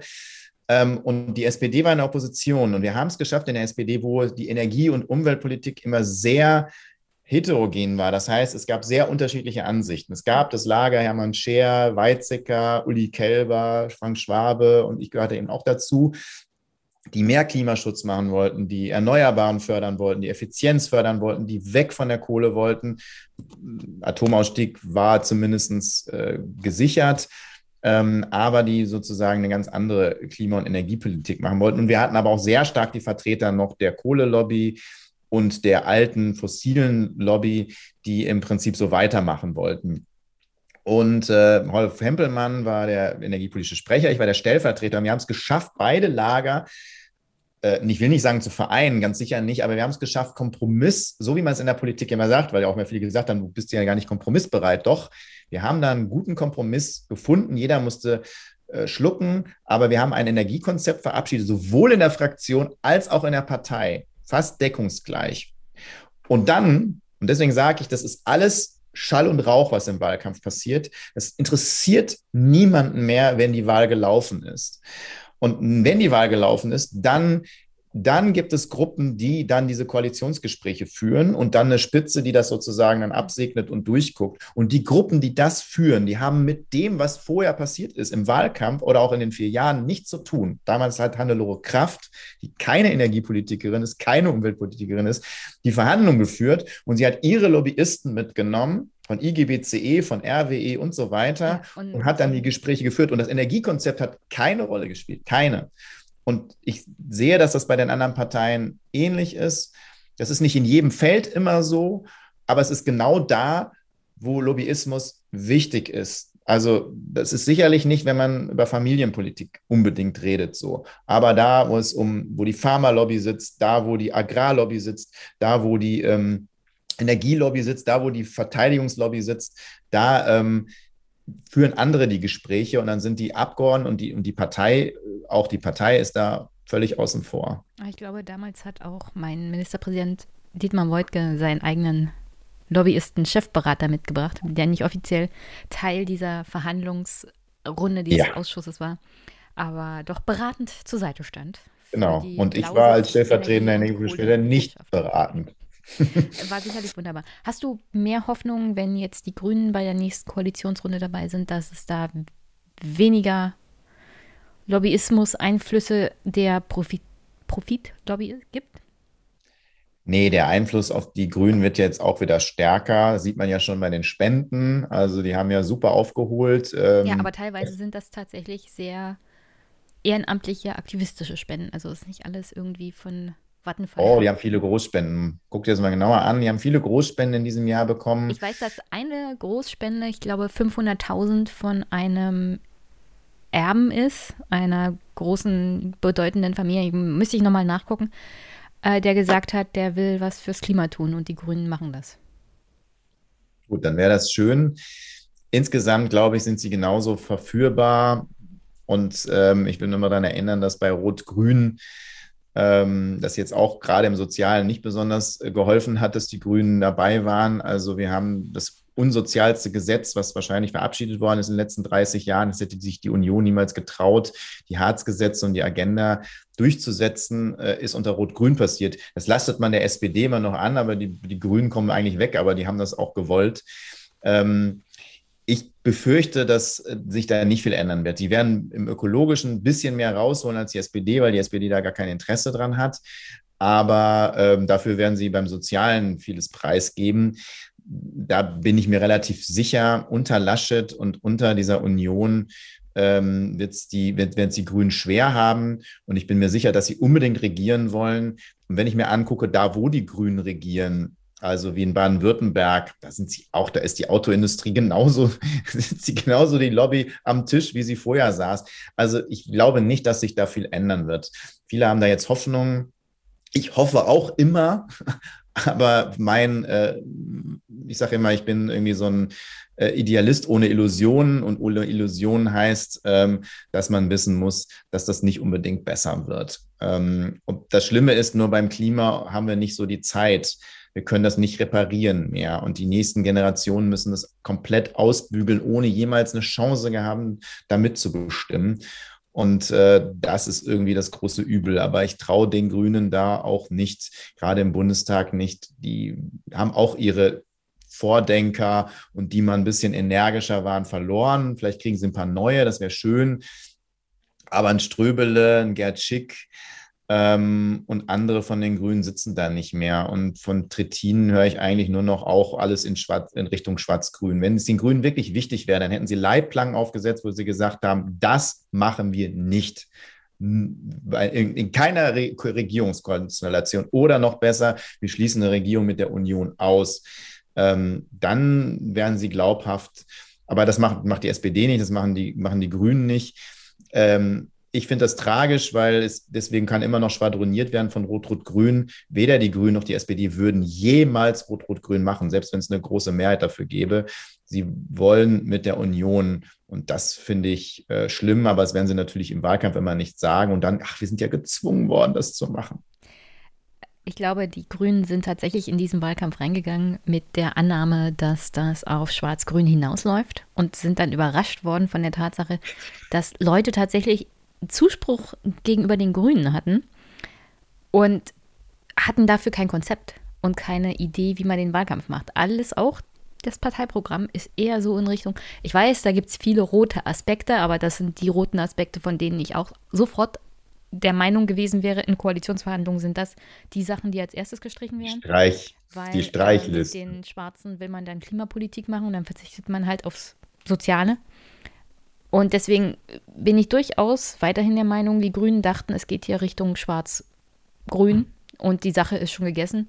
Und jetzt stehen sie wie der Kaiser ohne Kleidung da und sind völlig überfahren worden von der politischen Realität in diesem Land. Und hätten, glaube ich, wenn sie sich besser angestellt hätten, wenn sie von vornherein gesagt hätten, wir gehen volles Risiko, voll gegen die CDU, wir wollen hier einen Kanzler stellen, das bedeutet soziale, ökologische Wende und dann meinen wir das mit dem sozialen Ernst und sagen, aber ohne die Schwarzen, mhm. dann wäre viel, viel mehr drin gewesen. Dann wäre Annalena Baerbock vielleicht auch nicht so angreifbar gewesen, weil es dann mehr um den Inhalt tatsächlich gegangen wäre. Aber nur ja. hätte, hätte Fahrradkette. So ist das halt. Und an der Stelle ich aber auch. ich wirklich mal dein Buch zu lesen. Es war mir eine reine Freude. Aber also vieles davon hat mich jetzt ja nicht überrascht. Es lässt sich halt gut weglesen. Ähm, natürlich sind meine Vorurteile auch immer mal ein bisschen bestätigt worden, was jetzt Grüne angeht und der Wechsel zum Lobbyismus. Ich bin so und so der Meinung, das ist ein systematisches Problem. Das Lobbyland ist ein systematisches Problem. Es ist systematisch vor allem, weil äh, ja. Kapitalismus auch in unserem Land vieles an unserer Gesellschaft an Schaden hinterlassen hat und das überhaupt sich gegenseitig nur bedingt. Und man da als Parteien im Bundestag natürlich wenig gegen machen kann, wenn man sich selber die Gesetze erlässt. Deswegen bin ich auch der Meinung, dass die Grünen nicht weit genug gehen werden, sollten sie tatsächlich in der Regierung mit sein, was die Verhinderung von Lobbyismus angeht, was mehr Transparenz angeht, weil sie sich dann früher oder später auch ins eigene Fleisch schneiden. Und die Verlockung ist immer da. Geld, naja, korrumpiert halt. Und deswegen, das ist ja nicht negativ gemeint gegen die Grünen an sich, sondern man sollte halt nicht mit rosaroten Brillen da rangehen und denken, also bei den Grünen läuft das von ganz alleine, da sind die besseren Menschen und da passiert nichts. Da gibt es ja. ja auch genug Beispiele, die du nennst, wo es zum Wechsel von Parteimitgliedern der Grünen Richtung Wirtschaft gekommen ist. Und zwar unter anderem zu dem Unternehmen Mars oder zu, ähm, hier, wie hieß das? Bayer Leverkusen, äh, Bayer, der Bayer, noch krasser. Ja, genau. Vor allem von jemandem, der genau eigentlich als Grüne gegen die Politik oder gegen die Auswüchse äh, von Bayer agitiert hat und dann am Ende ja. genau in, die in der Lobbyabteilung landet. Das, ich das meine, das ist ein krasses halt. Beispiel. Das ist, das ist, das System. Und da muss man genau, aber du hast recht, das ist systemisch, wo man natürlich schon sagen muss, ne, die Union und, und ist natürlich die dickste Spinne in diesem Profitlobby. Ja, aber das ist halt auch systemisch bedingt, weil sie von 70 Jahren 50 Jahre an der ja. Regierung waren. Und genau. wenn das umgedreht die größte Partei, die einflussreichste, so wäre, glaube ich auch, dass sich das systematisch durchziehen würde durch diese Partei. Ein bisschen Hoffnung habe ich, dass das die Basis vielleicht nicht ganz so mit sich machen lässt, weil da immer noch ein paar andere sitzen. Das stimmt. Aber natürlich hast du recht, es ist, es ist systemisch, deswegen sage ich auch, das System muss angegriffen werden. Wir können über ganz viele Leute reden, die sind alle austauschbar und die werden alle ausgetauscht. Wenn du sie wegnimmst, kommen die nächsten, die es genauso machen oder ähnlich machen.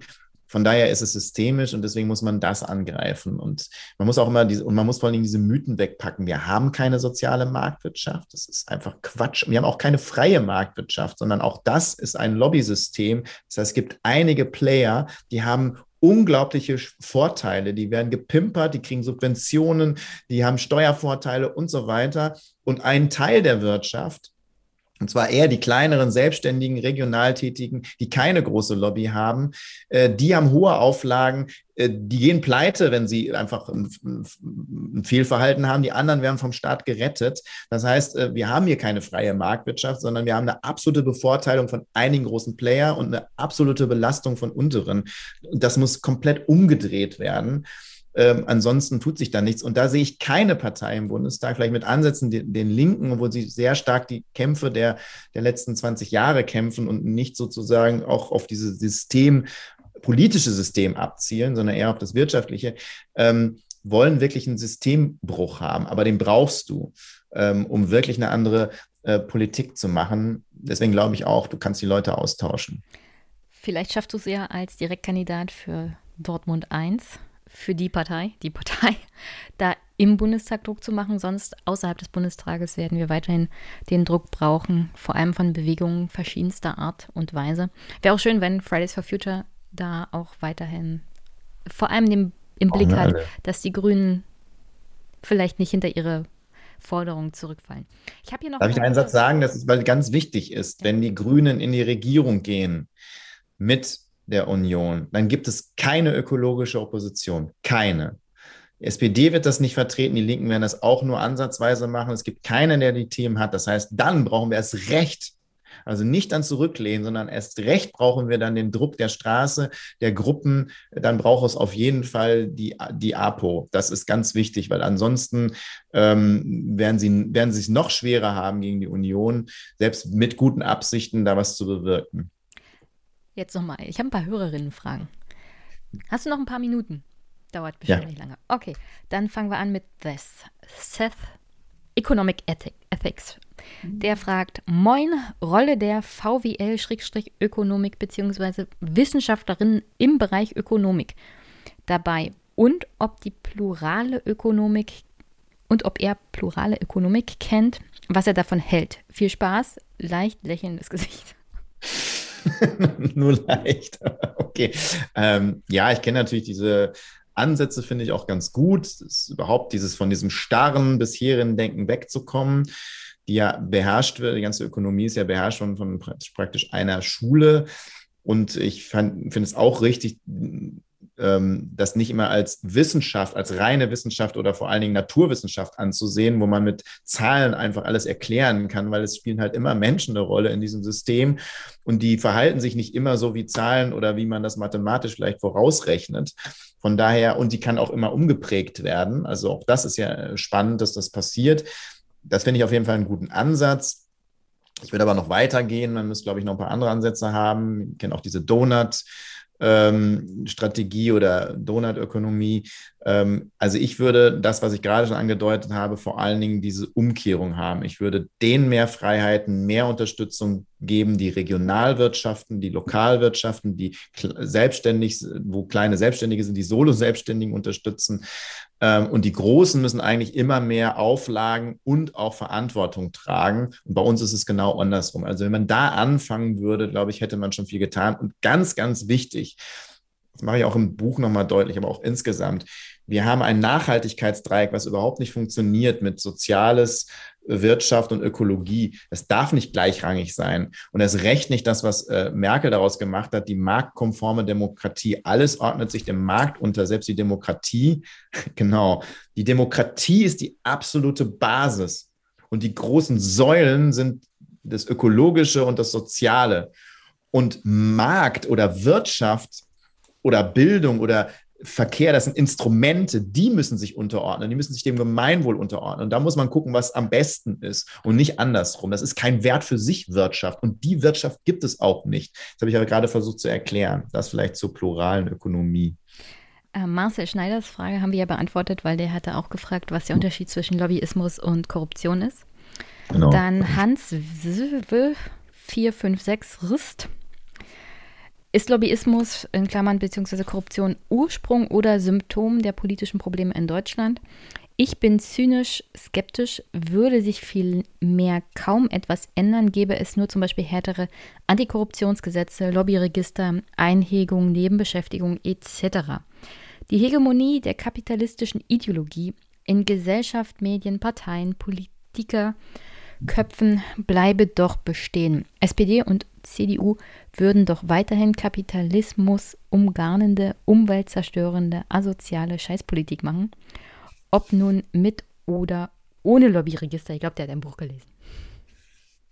Ja, haben wir ja auch schon beantwortet. Ne? Das ist eine systemische Frage. Es ist im Prinzip also ein Symptom von unserem gesamten Gesellschaftssystem, wie sich es entwickelt hat und politischen System, was daraus entstanden ist. Von daher, genau, reicht es nicht, Trotzdem halte ich Transparenz für einen Fortschritt. Also das Lobbyregister wird natürlich äh, das nicht abschaffen und nicht verändern, schafft ein bisschen mehr die Möglichkeit, dass andere drauf gucken können und zeigen, ah, so ist es und guck mal, so sieht's aus, dass man ein bisschen mehr Daten und Fakten hat, was hilfreich ist für eine, für eine Diskussion. Das heißt, Transparenz finde ich schon wichtig, aber das reicht natürlich nicht aus. Und ein Lobbyregister, das ist eh ein Feigenblatt, was da gestaltet wurde. Ja, das dazu gar nicht nichts sagen, was dieses Lobbyregister ist. Ich meine, das ist schon mehr als vorher, aber trotzdem. Mehr Transparenz ist aber auf alle Fälle immer besser. Die Sitzungswoche der Politik-Podcast. Grüße, Jungs. Sag ihm einfach mal Danke für dieses tolle Buch und seine integere Arbeit. Viele Grüße, David. Also danke, Marco. Ich danke. viele Marco. Grüße. Viele Grüße zurück. Zischt euch. Was machst du nach der Bundestagswahl? Ich denke jetzt wirklich diese nächsten sechs Wochen. Aber natürlich äh, habe ich Plan B, C, D, E. Ähm, also Plan A ist ja, dass ich nochmal gewählt werde. Ähm, und dafür kämpfe ich jetzt. Ähm, aber vor allen Dingen kämpfe ich dafür, dass diese Position, die ich, die ich einnehme, jetzt nochmal eine Rolle spielen in der Öffentlichkeit, dass, dass sie auch eine Rolle dann im Wahlkampf vielleicht spielen. Und dann werden wir sehen. Aber ich bleibe dem Thema auf jeden Fall treu, obwohl es eigentlich traurig ist. Ich bin eigentlich Umweltpolitiker und Sozialpolitiker und würde eigentlich den ganzen Tag diese beiden Themen behandeln. Und ich bin eigentlich jetzt hauptsächlich wirklich Lobbypolitiker geworden. Aber nochmal, wenn man das nicht verändert, wird das andere nicht verändert. Von daher werde ich das auch weitermachen. Lobbyland wird es weiter geben und da werde ich mich auch engagieren. Und darüber hinaus muss man gucken, was, was dann kommt. Es gibt da ein paar ganz gute NGOs in dem Bereich. Da gibt es viel zu tun. Vielleicht ist ja dein nächstes Buch Lobbyland abgebrannt und es ist nicht schade. Senfmagier. Oder das Gegenmodell, ja. ja Senfmagier. Wie bringt er Auto, Autorenkarriere und Kanzlerschaft unter einen Hut? Ja, also falls ich Kanzler werden sollte, ähm, ich weiß nicht, wie hoch die Chancen stehen. Noch wird der Kanzler ja auch oder die Kanzlerin von einem Bundestag gewählt. Dazu müsste gut die Partei dann 51 Prozent kriegen. Vielleicht klappt es ja. Sie sind wenn's, nah dran. Wenn es nicht klappen soll, also wenn es klappen sollte, dann ähm, werde ich kein Buch schreiben mehr. Dann ähm, habe ich genug zu tun. Und wenn es nicht klappen soll, kann ich auch wieder noch ein Buch schreiben. Okay, die anderen beiden Fragen äh, schiebe ich mal auf die lange Bank. Das eine, da geht es um die SPD und da hast du schon viel zu viel heute zu gesagt. Wie gesagt. Äh, ja. Äh, vielleicht können wir ja irgendwann später nochmal über deine Ex-Partei reden und wie deren Zustand so ist. Vielleicht nach den nächsten Koalitionsverhandlungen. Hast du sonst noch eine Botschaft an die Hörerinnen und Hörer? Nein, ähm, vielleicht nur eine Sache, weil wenn was ich mir gewünscht hätte, die SPD und die Grünen klare Aussagen getroffen hätten, für welche Koalition sie nicht zu haben sind, was sie nicht machen würden, also diese Leitplanken, die ich auch in der SPD mal eingefordert hatte, ich glaube, dann wäre das auch klar, was man vielleicht wählen könnte, wählen sollte. Ansonsten, ohne da jetzt Werbung für meine eigene Partei zu machen, aber halte ich es für echt undemokratisch, einzufordern, dass man taktisch wählt und dass man auf gar keinen Fall eine andere Partei wählen kann, weil das ja Verrat wäre und an einem progressiven Lager. Es gibt für mich kein progressives Lager, wenn es eine Koalition mit der Union gibt. Und leider sieht es für mich eben einfach so aus, dass äh, SPD und Grüne vielleicht sich sogar ähm, dann bekriegen und dann noch äh, weiter runtergedrückt werden in den Koalitionsverhandlungen wer denn jetzt mit der Union und mit Laschet regieren darf. Und äh, deswegen äh, finde ich solche Aufrufe völlig daneben, sondern lass die Leute das wählen, was sie wollen. Die wählen das aus gutem Grund und es gibt auch keine verschenkte Stimmen. Es gibt sozusagen äh, nur Gründe, bestimmte zu wählen oder nicht zu wählen. Aber taktische Gründe gehören für mich nicht dazu, weil wir brauchen eigentlich eher einen Aufbruch, dass sich das insgesamt ändert, dieses System. Und ähm, da können irgendwie mehr Parteien nicht schaden, weil ähm, diese Koalition immer mit der Union wird nur der Untergang sein. Hm, also diese Reaktion von verschenkte Stimme und eure Stimme für einen dritten Kandidaten gab es ja 2016 nach dem Wahlverlust von Hillary Clinton auch, wo Leute dann nicht Clinton gewählt haben, aber auch nicht Trump, sondern einen der anderen Kandidaten, weil es ist kein Zwei-Parteien-Wahlsystem. Surprise, es gibt auch andere Präsidentschaftskandidaten in den USA, außer von den Demokraten und Republikanern. Ui. Und äh, unter anderem Josh Stein ist da damals angetreten. Und äh, da gab es dann große, namenhafte Medien, die sich darüber aufgeregt haben, dass Leute diesen Kandidaten ihre Stimme gegeben haben und sie verschenkt haben und Trump die den Wahlsieg ermöglicht haben. Also auch das halte ich, wie du es sagst, für völlig falsch. Vor allem, weil wir in einer repräsentativen Demokratie ja. leben und selbst wenn es die 5%-Hürde gibt, es gibt die Möglichkeit, dieser Parteien anzutreten und man kann sie auch wählen. Und wenn sie nur eine Stimme bekommen, ist das halt durchaus berechtigt in unserem demokratischen Es ist auch Demokratie und es ist auch eine Entmündigung, das Gegenteil zu tun. Man kann darüber reden, ob es nicht richtig ist, eine, äh, eine, weitere Stimme abzugeben nach dem Motto, wenn sie die 5%-Hürde nicht schafft, dann bin ich für die und die Partei. Ähm, über solche Modelle kann man ja reden. Aber ansonsten ist das eine Entmündigung. Wenn jemand die Tierschutzpartei wählen will aus guten Gründen, dann soll er das tun. Ähm, und deswegen also spreche ich jetzt nicht nur für meine Partei, sondern ich finde, das grundsätzlich geht das nicht. Ich habe das auch noch nie gemacht, als ich in der SPD war, äh, weil dann hätte es auch die Grünen niemals gegeben. Niemals wären sie in ein Parlament gekommen. Damals hat die SPD Zeta und Mordio geschrien, dass es so eine Partei nicht geben muss und dass sie nur die SPD-Stimmen wegnehmen würde und damit niemals wieder irgendeine Regierung, eine progressive Regierung sein würde und dann hätte es sie nicht gegeben. Also sowas, ich habe das bei den Piraten auch nicht gemacht. Auch bei den die Piraten haben dafür gesorgt, bei vielen Sachen, die dann schiefgegangen sind, haben dafür gesorgt, dass bestimmte Themen, die alle Parteien nicht ausreichend behandelt haben, dann auf einmal behandelt worden sind. Und deswegen habe ich da immer eine Offenheit gehabt, auch in der SPD. Und ich finde, das muss man auch haben. Dieses nur auf Parteitaktik setzen und nur auf die eigene Parteitaktik setzen, äh, macht so viel kaputt. Also geht wählen und es ist eine freie Wahl. Also vielleicht nicht die AfD, aber das ist naja, ein anderes Thema. ja. Auch das ist ein Wunsch, aber erstmal wenig. Okay, dann hoffe ich mal, äh, dass wir von irgendwann dem hier zum dem hier kommen. Ähm, no. Zu einer demokratischen Moderne. Und vielleicht können wir ja später nochmal drüber reden nach der Wahl. Ich weiß, du bist im terminlichen Stress und ich habe schon wieder überzogen und lass dich mal gehen. Herzlichen Dank, Marco, dass du im Podcast warst. Danke für das Buch und an alle Hörerinnen und Hörer, lest es. Es schadet nicht, es bildet. Bis dann. Tschüss. Danke auch. Tschüss.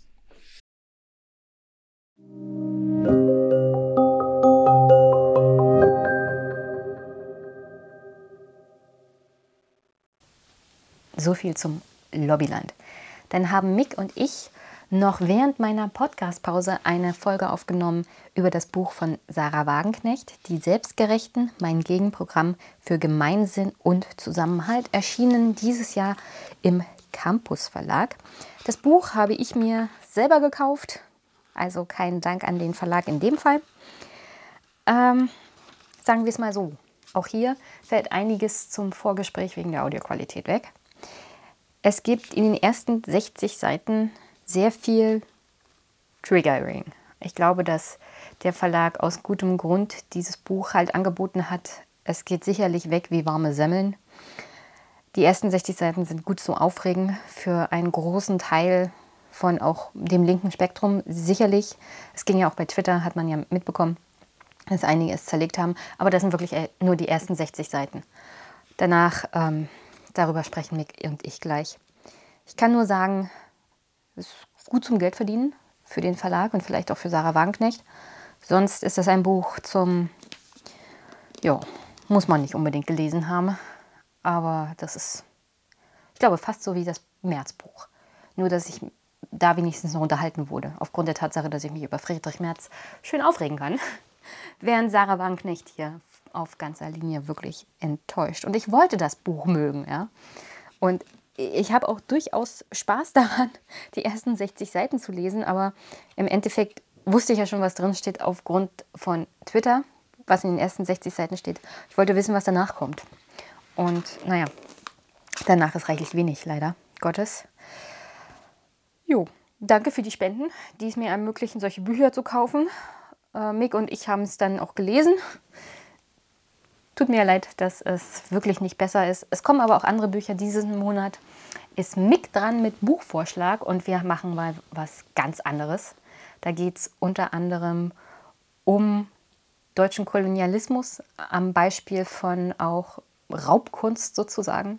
Also was Deutschland durch den Kolonialismus an afrikanischer Kunst unter anderem so in die Museen geschafft hat, welche Verantwortung Deutschland da hatte. Ich habe es noch nicht ganz gelesen, aber das macht einen sehr, sehr guten Eindruck. Jetzt mal was völlig anderes. Auch das, an das Thema habe ich mich selber noch nicht so richtig rangetraut.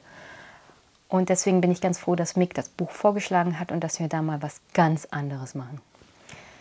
Jetzt aber erstmal viel Spaß mit Mick und den Selbstgerechten und mir. Und es werden bessere Buchbesprechungen kommen. Insofern, die Buchbesprechung mit Mick macht natürlich immer Spaß. Nur es werden bessere Bücher besprochen werden. Also viel Spaß jetzt erstmal mit Mick, die Selbstgerechten und ich.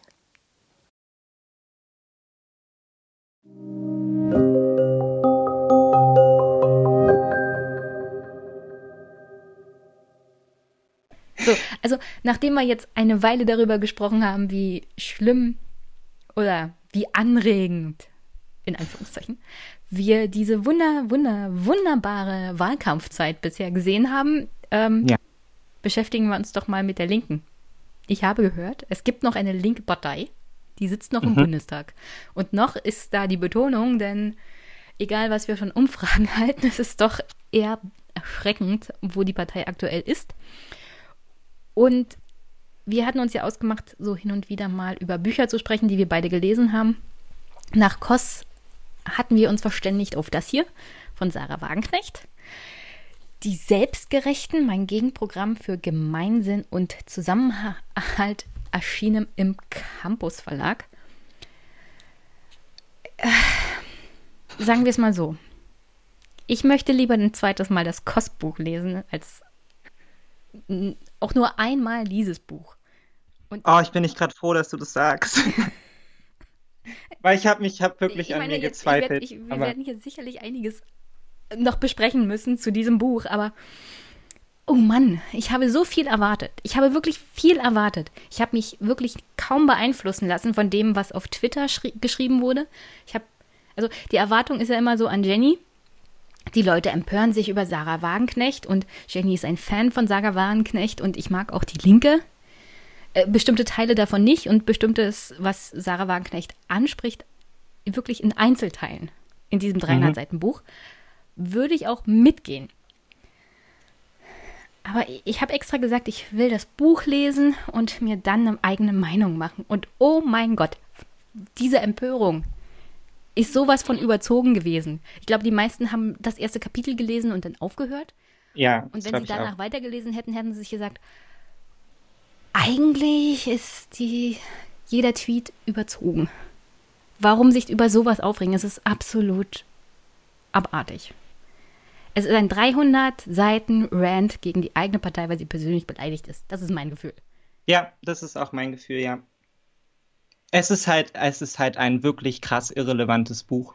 Also, es ist halt, also so, dass es, dass man sich, also klar, ne, man hat am Anfang diese, diese, weiß ich nicht, 50 Seiten, äh, das ist eher so essayistisch angelegt. Das habe ich dann auch einfach so als Polemik weggesteckt. Natürlich habe ich mich währenddessen auch schon so ein bisschen aufgeregt, ähm, weil ich sagen würde, ja, so die Wahrnehmung, die Sarah Wagenknecht von meiner Generation hat oder auch so ein bisschen vielleicht von so irgendwie jungen, hippen Berlinern in ihren Startups. Nicht, dass ich jetzt irgendwie so ein Startup-Kind wäre oder so, aber diese Prenzlauer Berg-Linken halt irgendwie in der teuren Eigentumswohnung, äh, denen halt irgendwie Gendersprache wahnsinnig wichtig ist, die gleichzeitig aber halt irgendwie ihre Kinder mit den SUV zur Schule fahren und Grüne wählen und so. Also man hat alle Stereotype irgendwie im Kopf, die werden da auch großartig abgearbeitet irgendwie. Das heißt, man ist da so ein bisschen der Puls geht nach oben, ja. Ähm, aber es hat eigentlich wenig Inhalt. Es ist eigentlich auch fürs restliche Buch relativ egal so, weil die tauchen dann halt so als Randphänomene irgendwie auf. Ähm, die halt verantwortlich gemacht werden, aber diese ganzen Zuschreibungen, die sie da für Lifestyle-Linke oder auch so einen linksliberalen Mainstream haben, sind eigentlich wahnsinnig ungenau. Sie kann auch nicht so richtig feststellen, wie sind die jetzt dafür verantwortlich, für die Verschiebungen, die globalen und so. Das ist ja das Grundproblem von dem Buch. Ne? Das ist ja, sie baut es ja riesengroß auf. Ne? Es sind ja 350 Seiten Globalanalyse. Es muss ja das Größte aller Zeiten sein. Und ich habe mich auch oft daran erinnert, an Michael Koss Buch und wie schön es war, dass man schon der Titel Demokratie ohne Mehrheit, ne? man, man wird gelenkt, man weiß, worum es geht. Es ist auf Deutschland begrenzt irgendwie. Man schaut vielleicht auch mal kurz in andere Länder, aber nur um immer wieder klar zu machen, hier sind die Differenzen auch. Und Sarah Wagenknecht macht das ja null. Also sie greift in die USA wahllos rein, irgendwelche Studien, sie greift nach England wahllos rein, sie zieht da alles Mögliche raus und baut daraus so einen großen so einen großen Brei, der aber am Ende wenig mehr ist halt als ihre subjektive Wahrnehmung von so einer Welt, ohne irgendeine analytische Ebene oder so, die da drin wäre, ohne eine Zielrichtung, auf die man sich irgendwie einlassen könnte, wo man sagen kann, ah, okay, das sind die Probleme und das ist jetzt der politische Weg daraus. So, ne? Da kommt sie gar nicht an. Ja, ja, das ist nämlich mein Problem. Ich meine, sie beschreibt sehr viel, vielleicht ist es auch mein Problem, dass ich denke, ja, ich kenne das alles schon, Sarah, jetzt komm doch mal zu Potte. Sie schreibt einen ja. Gegenentwurf. Also, das ist der Titel. Das ist ihr Titel. Mein Gegenprogramm. Wo ist denn hier das Gegenprogramm? Ja, wo ist das Programm? Analysen, die durchaus teilweise richtig sind, nicht alles darin, also was sie sagt. Quellentechnisch müsste man das alles überprüfen.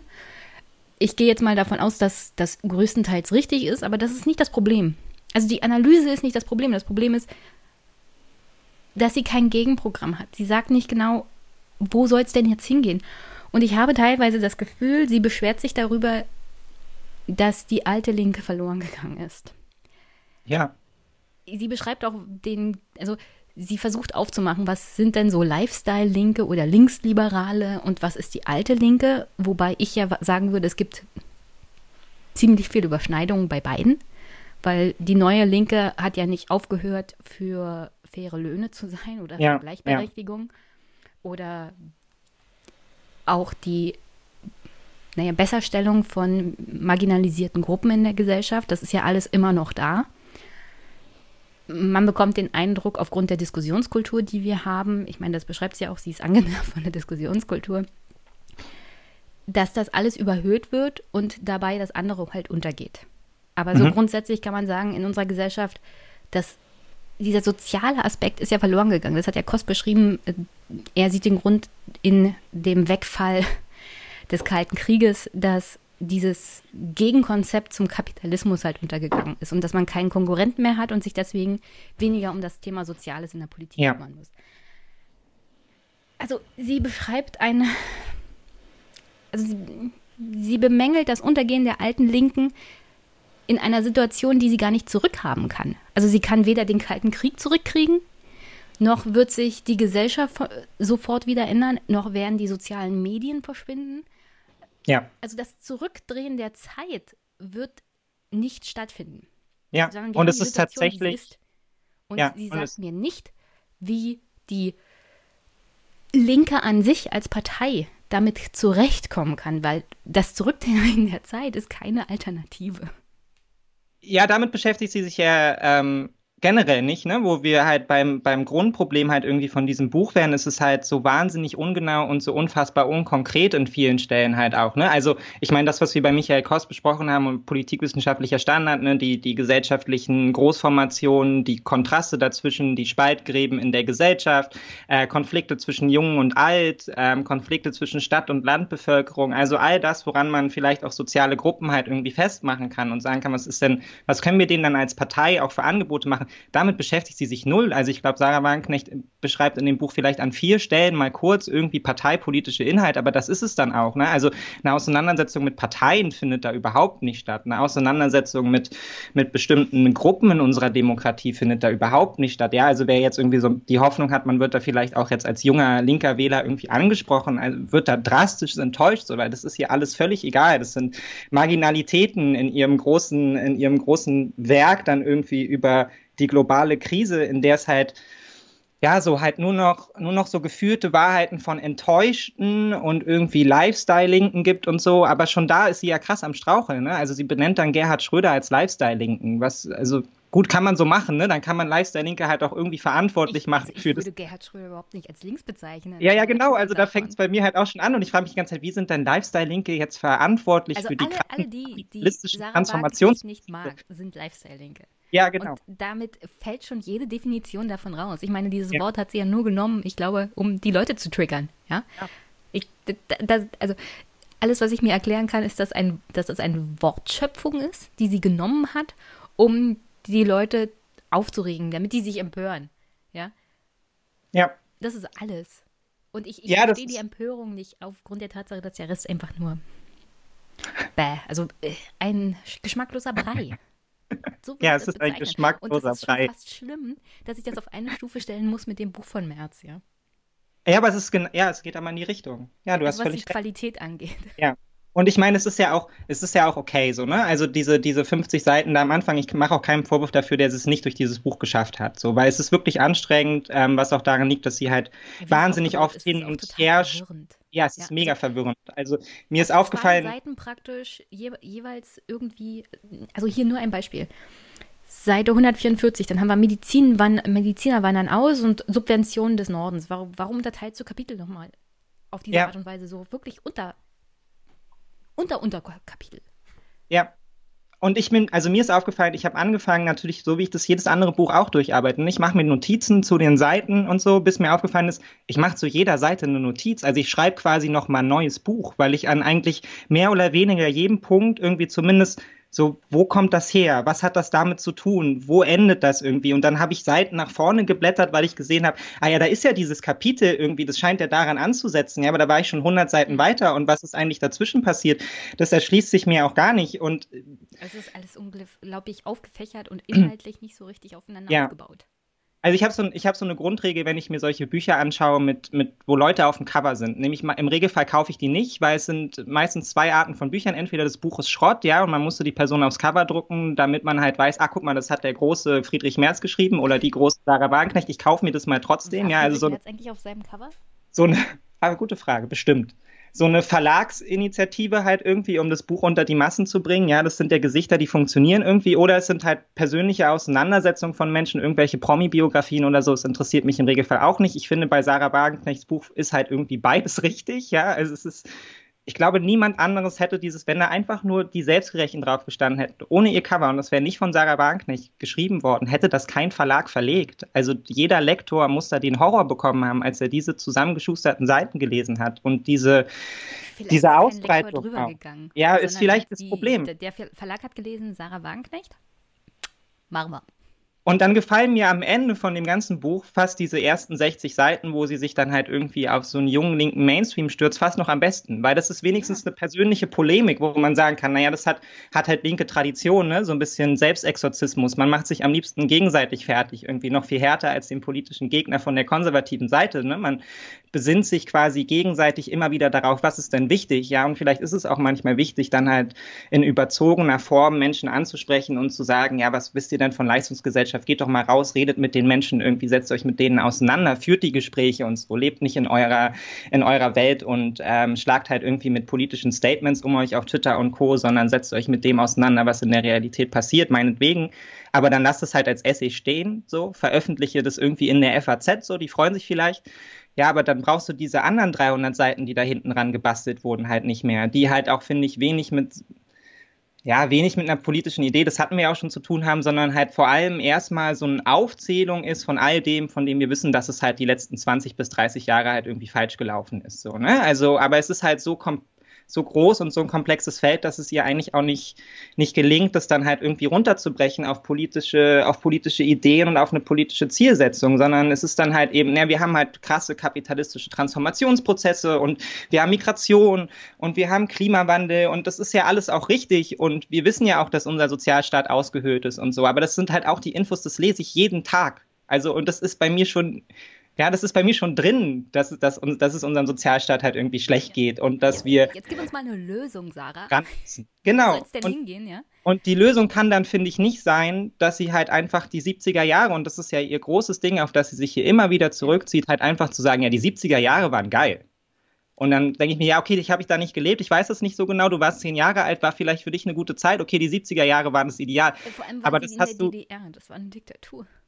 Ja, naja, und das hast du ja auch schon völlig richtig gesagt. Wir kommen ja dahin nicht zurück. Also, ja gut, die, die Arbeitsplätze sind ausgewandert. Globalisierung findet nun mal statt. Das ist jetzt auch nicht oh, so, dass äh, wir jetzt nur Menschen. Stelle muss ich dich unterbrechen, werden. weil wir kommen stückchenweise noch zu dem Part, wo sie eine Deglobalisierung mit den Hidden Champions in Deutschland vorschlägt, wo ich dachte, eigentlich müsstest du hier aufhören zu lesen, weil das ist. Boah, ist das irre. Also, das ist wirklich irre. Aber bevor ich dazu komme, dass wir sie nochmal richtig fertig machen, und es tut mir fast in der Seele weh, weil ich wirklich viel, viel erwartet habe. Ich bin persönlich ja, beleidigt. Ich bin auch, ja, ich bin auch persönlich muss. beleidigt und enttäuscht. Ich bin so enttäuscht. Also, ich, ich freue mich, dass du dich freust, dass ich dieses Buch schlecht fand, aber das ist wirklich schlecht. Naja, weil ich habe ja so an mir gezweifelt, weil ich lese es dann und dann, ich habe diese ersten 60 Seiten durch, wo ich mich von Sarah halt irgendwie anmauern lassen wo ich muss, mich noch ja. einigermaßen mitgenommen fühle, aufgrund der Tatsache, dass ich sage, ja, einiges davon stimmt auch und manche Linke scheinen so in ihrer eigenen Filterblase zu leben, aber deswegen lese ich dieses Buch nicht, ja. Das, das kann ich auch von anderen Leuten hören. Das ist auch nicht das Kernproblem der Linken im Endeffekt, sondern man kann das schon durchaus verbinden und sie verbindet das halt nicht. Also diese Forderung nach mehr Identitätspolitik auch in der Politik wahrgenommen zu werden von Menschen, die Homosexuelle sind oder äh, Einwanderer oder Transsexuelle, also diese Forderung ist ja durchaus berechtigt und teilweise spricht sie diese Berechtigung halt ab, wenn sie sich ja, so sehr darüber aufregt. Und voll, ich bin, aber ich bin wirklich die Letzte, die sagen würde, dass Lifestyle-Linke nicht existieren. Aber du musst das doch in Zukunft verbinden. Du musst doch das verbindende genau. Element finden zwischen Ja. diesen Gruppen.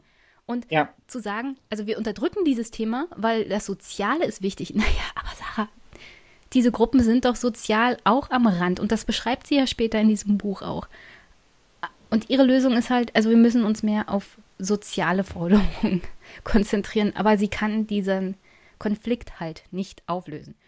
Nee, null. Und man merkt halt auch, dass sie sich damit absolut überhaupt nicht auseinandergesetzt hat. Ne? Progressive Politik ist, findet für sie wirklich nur abwertend statt. Also sie hat sich damit in keinster Form auseinandergesetzt. Sie findet dafür kein positives Wort. Und das muss man ehrlicherweise auch nochmal in Bezug auf den Klimawandel sagen. Auch dazu findet sie eigentlich kein kein irgendwie aufmunterndes, aufbrechendes Wort oder so. Ja, also es ist, bricht sich wirklich runter auf Fridays for Future, will halt irgendwie den Benzinpreis steigern. Also das ist alles, was da in Bezug auf Klimawandel halt irgendwie bei rumkommt. Ja, und man kann äh, jungen Aktivisten wahrscheinlich oft vorwerfen, auch zu Recht, ja, dass sie ein bisschen zu schnell sind und dass sie da auch nicht alle Leute mitnehmen und sich vielleicht auch, ja, die denn Dieselfans davon irgendwie abgestoßen fühlen. Ist es alles okay, ja, aber das wirklich nur runterzubrechen, Klimaaktivismus auf, ja, das ist doch eigentlich auch von Kapitalismus gelenkte Idee, ja, um den Benzinpreis und die Heizkosten nach oben zu, Ja, zu treiben. Also ich habe parallel dazu so ein bisschen äh, diesen neuen Podcast über Ken Jebsen gehört, wo es ja um Verschwörungstheorien geht. Und ich habe mich manchmal tatsächlich, ich habe so Parallelen gefunden zwischen diesen, zwischen diesen Wahrnehmungen, weil auch bei Sarah Wagenknecht ist es immer alles kausale Kette. Ja, also es passieren nicht einfach Dinge. So irgendwo sitzt immer der Verantwortliche, irgendwo sitzt immer jemand mit den Fäden in der Hand, ja, und als wäre so Globalisierung als hätten sich da einfach mal 15 Wirtschaftsmagnaten zusammengesetzt und gesagt, ey, Globalisierung ist eine super geile Sache, wir lagern jetzt einfach alle Arbeitsplätze aus, so nach Sie- China und dann läuft beschrieben. 1999 auf dem Davos-Forum, ah, ich habe jetzt genau die Stelle nicht, ähm, wo einer gesagt hat, also wir müssen die, Sozi die Nationalstaaten sozusagen überwinden äh, für bessere Wirtschaft. Also ich nagel mich jetzt nicht fest, irgendwo steht das hier. Ja, es steht. Also sie beschreibt diesen Moment, wo sie praktisch diesen, diese Verschwörungstheorie aufmacht. So nach dem Motto, also alle haben sich in Davos 1999 versammelt, deswegen haben wir die Globalisierung und die Unterdrückung Ja, der Arbeiterschaft. Da haben sie Und ich meine, das ist es bei fast ging's los. ja, und es ist bei fast jedem Thema so. Es gibt diese kausale Kette, Korrelationen oder Sachen, die einfach parallel stattfinden.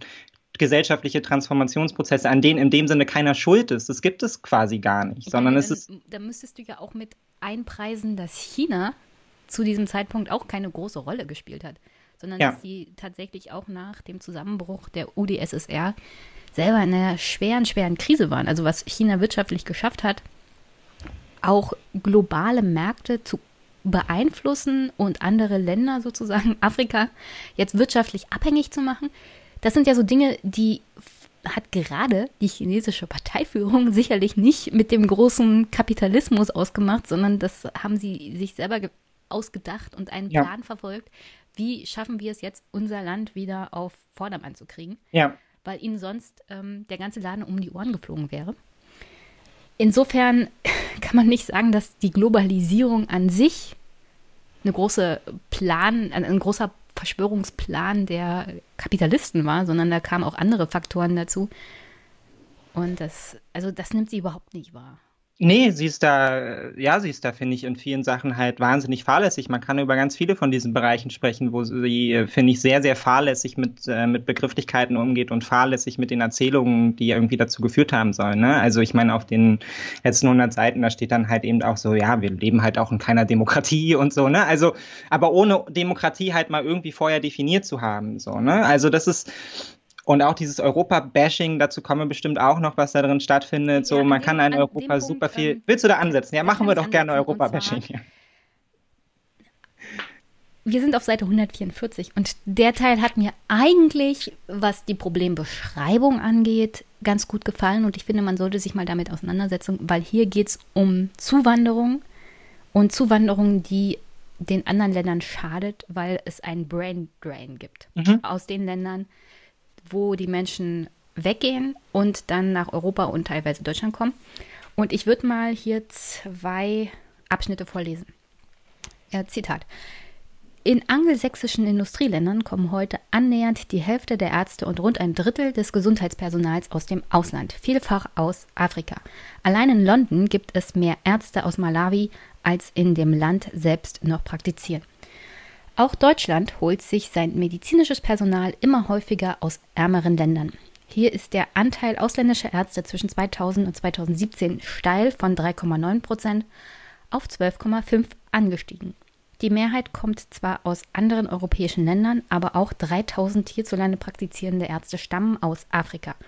Und ähnlich viele verdanken ihre Ausbildung Universitäten in Syrien. So, das ist der eine Part. Und dann geht es noch um osteuropäische Zuwanderung. Mhm. Schätzungsweise 20 Millionen Menschen waren es, die Osteuropa in den letzten 25 Jahren verlassen haben. Die meisten davon nach dem Beitritt in Länder der EU. Fast jeder zweite Bulgare zwischen 20 und 45 Jahren kehrte seinem Land den Rücken. Lettland verließen bis 2017 ganze 38 Prozent der 20 bis 45-Jährigen, Rumänien 28, Litauen 24 und Polen 17 Prozent. Ein Beamter in der nordrumänischen Stadt Zerze, die von 90 Prozent der arbeitsfähigen Bevölkerung verlassen wurden, zieht eine bittere Bilanz. Europa hat uns zerstört. Ich hätte hier halt auch gerne mal, dass sie sagt, was ist denn hier die Lösung? Weil im Kern ja. hat sie recht. Wir schaden diesen Ländern, indem Ärztinnen und Ärzte sie verlassen. Im Fall von Syrien ja nicht ganz freiwillig, aber immerhin andere afrikanische Länder, osteuropäische Länder. Wir versuchen in Westeuropa unseren Wohlstand dadurch zu bewahren, dass wir einen Brain Drain machen an, ja. in anderen Ländern. Und diese Menschen sollen sich dann um unseren Haushalt kümmern. Es gibt ja wieder Berichte über Schwarzarbeit von Osteuropäern und Europäerinnen in der Pflege und beim Haushaltsführen. Und diese Menschen fehlen natürlich dann in ihren eigenen Heimatländern. Nicht nur der Wirtschaft, sondern den eigenen Familien, weil sich diese Frauen und Männer natürlich auch um die Älteren in ihren Familien kümmern und die, die werden praktisch zurückgelassen. Also hier haben wir tatsächlich eine Problembeschreibung wo wir mal tatsächlich aus unserem osteuropäischen deutschen Denkmustern mal ausbrechen müssten, weil das Problem wird immer größer werden. Aufgrund der Tatsache, dass wir in Deutschland und generell in Europa eine immer älter werdende Bevölkerung haben und der Zug, unter anderem Jens Spahn ist ja ein gutes Beispiel, dass er sozusagen als Werbeikone in Osteuropa unterwegs war und da mhm. Pflegepersonal angeworben hat. Also da könnte sie uns wirklich mal so richtig den Spiegel vorhalten und sagen, also was macht denn die Linke hier? Und ja. aber alles, was ich daraus lese, ist, Problem ist Europa. Also die ja. Europäische Union. Ja, das, das ist so ein das bisschen. Das ist nicht das Problem, sondern wir haben als Gesellschaft, als alternde Gesellschaft ein Problem. Und eigentlich müssten wir das lösen. Ja, ähm, es gibt irgendwo so einen sehr schönen Satz, ich glaube, ich finde den jetzt nicht so auf die Schnelle, aber da heißt es halt auch irgendwie, natürlich ist es völlig richtig, dass uns dann die Pflegekräfte fehlen und so. Ne? Aber das ist dann halt so. Ne? Also sie geht dann halt gar nicht weiter darauf ein, sondern das ist das Problem, das lässt sie halt so stehen, dass also unsere Gesellschaft ein demografisches Problem hat und dass wir massiv viele mehr Menschen in Deutschland brauchen, ja nicht nur um die Pflege zu übernehmen, sondern halt eben auch die ganzen ähm, Leistungen, die noch so darum herum aufgebaut sind. Ja, also wer, wer kümmert uns sich denn bei uns irgendwie um, um die Felder? Wer bestellt die denn und ähm, wie viele Lehrer wir brauchen und all diese Aspekte, die ja ähm, noch zu massiven Problemen führen werden, einfach weil wir nicht genug junge Menschen haben, auf die geht sie gar nicht ein. So, ne? Und das ist halt so, um mal ein bisschen Feuer anzusetzen, das ist ja eigentlich schon das Große, was mich verwundert hat an diesem Buch. Es heißt die Selbstrechten und ich hatte mich jetzt auch darauf eingestellt, dass es halt viel so Lifestyle-Linken-Bashing ist irgendwie, weil das gibt ja in der Titel auch so vor, aber es ist ja eigentlich ein Buch über Migration. Also sie schreibt ja 250 Seiten lang eigentlich hauptsächlich über das Thema Migration. Und über das Thema Migration aber eigentlich auch nur aus der einen Perspektive, nämlich unge, ungeregelter Zu, äh, Zufluss an Migranten und die europäische Freizügigkeit stellt ein Problem dar für unsere Arbeitsmärkte. Ja, aber äh, unsere Arbeitsmärkte funktionieren auch nur so, wie sie gerade noch funktionieren, weil wir diese Zuwanderung haben. Und das ja, ist genau. die unkontrollierte Zuwanderung. Genau. Ganz im Gegenteil, aber es ist ja genau diese kontrollierte Zuwanderung das macht sie ja auch beim Brexit. Wagenknechts Idee ist ja eigentlich, ne, also, also Bezug auf Brexit ist dann so, die, die Menschen in Großbritannien haben sich zu dem Brexit entschieden, weil ihnen ja die ganzen Polen und Bulgaren, die ins Land kamen, ja die Jobs weggenommen haben. Ja, das die ist alle so in der NHS arbeiten und da jetzt in der Corona-Zeit vor allem den Menschen geholfen genau. haben. die jetzt da fehlen, ja, um es mal ganz deutlich zu sagen. Die, die Briten stehen jetzt da und haben das Problem, naja, diese Jobs will keiner hier machen. Ja, und wir haben auch gar nicht die Leute, die sie machen können. Das Sarah Wagenknecht wird es dann wahrscheinlich, also das habe ich mir jetzt so ein bisschen zu seicht gesagt, sie wird es dann halt irgendwie mit einem äh, mit einem krassen Mindestlohnanstieg oder so halt irgendwie regeln. Ne? Also sie geht dann auch so ökonomische Grunddinge äh, ein wie so Scarcity, was ja nichts anderes bedeutet, als ein Land hat halt entweder viel Kapital und wenig Menschen oder andersrum. Und wenn ein Land halt wenig Menschen hat, die die Arbeit machen können, dann steigen halt irgendwie die Löhne und dann geht's allen besser. So, wenn man so ein Land irgendwie in sich verschließt, wenig Menschen bedeutet bessere Löhne für die Menschen, die da sind, weil es gibt ja Wettbewerb. Aber an dem Punkt sind wir ja gar nicht mehr, sondern wir sind ja schon über den Punkt hinaus, wo wir das irgendwie aus eigener Bevölkerung, es geht ja nicht mehr um das BMW-Werk, was jetzt abwandert nach China und dann sind die ganzen geilen Facharbeiterjobs irgendwie weg, so, sondern wir sind ja wirklich an dem Punkt, wo es darum geht, wie können wir so ein Land am Laufen halten und wie garantieren wir auch Wohlstand für die nächsten 20, 30 Jahre, obwohl wir wissen, dass Deutschland schrumpft. Ja, und das sind ja natürliche Entwicklungen einfach. Wenn man wenig Kinder bekommt, dann schrumpft das Land halt so. Wie löst man das? Und dafür findet sie keine, gar keine Antwort, weil ihre Antwort ja nur ist, naja, eigentlich müssen wir die Grenzen zumachen, eigentlich dürfen wir keinen Zuzug mehr erlauben, eigentlich dürfen wir auch keine europäische Freizügigkeit mehr erlauben. Und dann ist das Problem gelöst. So, und das begründet sie dann halt auch so ein bisschen damit, dass halt Brain Drain ein Problem ist, aber ähm, was auch sicherlich richtig ist, was eine richtige Problembeschreibung ist, das hat sie an ein paar Stellen, dass sie die Probleme richtig beschreibt und finde ich, halt Brain Drain ist jetzt auch kein neues Thema, also das kennt man halt irgendwie auch schon, den Begriff hat man gehört ähm, und setzt sich schon eine Weile damit auseinander, ähm, aber für uns als Deutschland ist ja die Lösung jetzt nicht, dass die Menschen nicht kommen. So, ne? Also wenn die Menschen nicht kommen, dann haben wir halt kein Pflegepersonal. So sieht es ja einfach aus. Ja. Und wenn man jetzt, ich meine, wir haben im Vorgespräch darüber gesprochen, wenn man das Thema jetzt ganz groß aufmachen will, ja, und man hat ja auf 350 Seiten Raum, das Thema ganz groß aufzumachen, dann könnte man ja sagen. Nur dieses Thema, Überalterung der Gesellschaft, könnte man als Linke auch sehr schön aufmachen. Ja, und jetzt hat sie ja 350 Seiten Zeit und könnte die ganz große, den ganz große Erzählung aufmachen. Ja, wir betrachten jetzt mal 50 Jahre irgendwie so, das ist der Zeitraffer, was könnten wir tun? Und wir wissen, dass der Klimawandel kommt und wir wissen, dass die Sahara versandet und wir wissen, dass äh, jetzt schon Hungersnöte in nordafrikanischen Ländern etc. drohen. Ne? Also wissen, wird es diese die Länder. Demo, der demografische Wandel hier unseren Staat vor, also ich würde es mal so beschreiben. Ich sage das auch immer gerne. Der Demo grafische Wandel schlägt uns die Beine weg, ehe der Klimawandel uns den Rest gibt. Ja. ja. ja. Also der Staat hier wird zusammenbrechen in seiner Funktionsfähigkeit aufgrund der Tatsache, wie sich der demografische Wandel gestaltet. Ja. Und ich meine, dann, also aus meiner Sicht ist die Logik dann eigentlich relativ klar. Es gibt natürlich noch viele kulturelle Aspekte und so, die will ich jetzt gar nicht negieren, mit denen man sich da auseinandersetzen muss, natürlich, wenn viele Menschen auch nach Deutschland kommen. Aber der Lebensraum auf der einen Seite in Teilen, in Teilen der Welt geht zugrunde, ja. Das, es gibt dort auch Länder, die wird es in 20 Jahren nicht mehr geben, weil da in, in, Sudan, da ist nur noch Wüste. So, da wird kein Mensch mehr leben. Da sind meine, 50 der Grad. Sudan war schon immer ziemlich viel Wüste. der war schon immer viel Wüste, aber ne, es wird schlimmer und wir haben diese, die haben die gleichen Phänomene in Südamerika, wir haben die gleichen Phänomene Phänomene in Asien ähm, etc. Und eigentlich sind doch zumindest auf eine Perspektive von 20 plus 50 Jahre muss doch sein, wie schaffen wir es denn, Deutschland am Leben zu erhalten durch neuen Zuzug? Mhm ja, und gleichzeitig dafür zu sorgen, dass das irgendwie in einem, in einem Rahmen funktioniert, wo die Menschen hierzulande nicht so unfassbar viel Angst haben, dass sie sich halt irgendwie auf alle rechten Parteien stürzen, weil neue Viertel entstehen, in denen halt dann eben hauptsächlich Menschen mit Migrationshintergrund aus ja irgendwie Asien leben und so. Ne? Also, aber das ist die Entwicklung, auf die wir zugehen müssen, weil sonst geht halt, gehen wir halt ein und zwar nicht nur Deutschland, sondern letztendlich ganz Europa. Das ist einfach der Trend. Wenn jede Familie nur ein Kind bekommt, dann sind wir irgendwann nicht mehr da.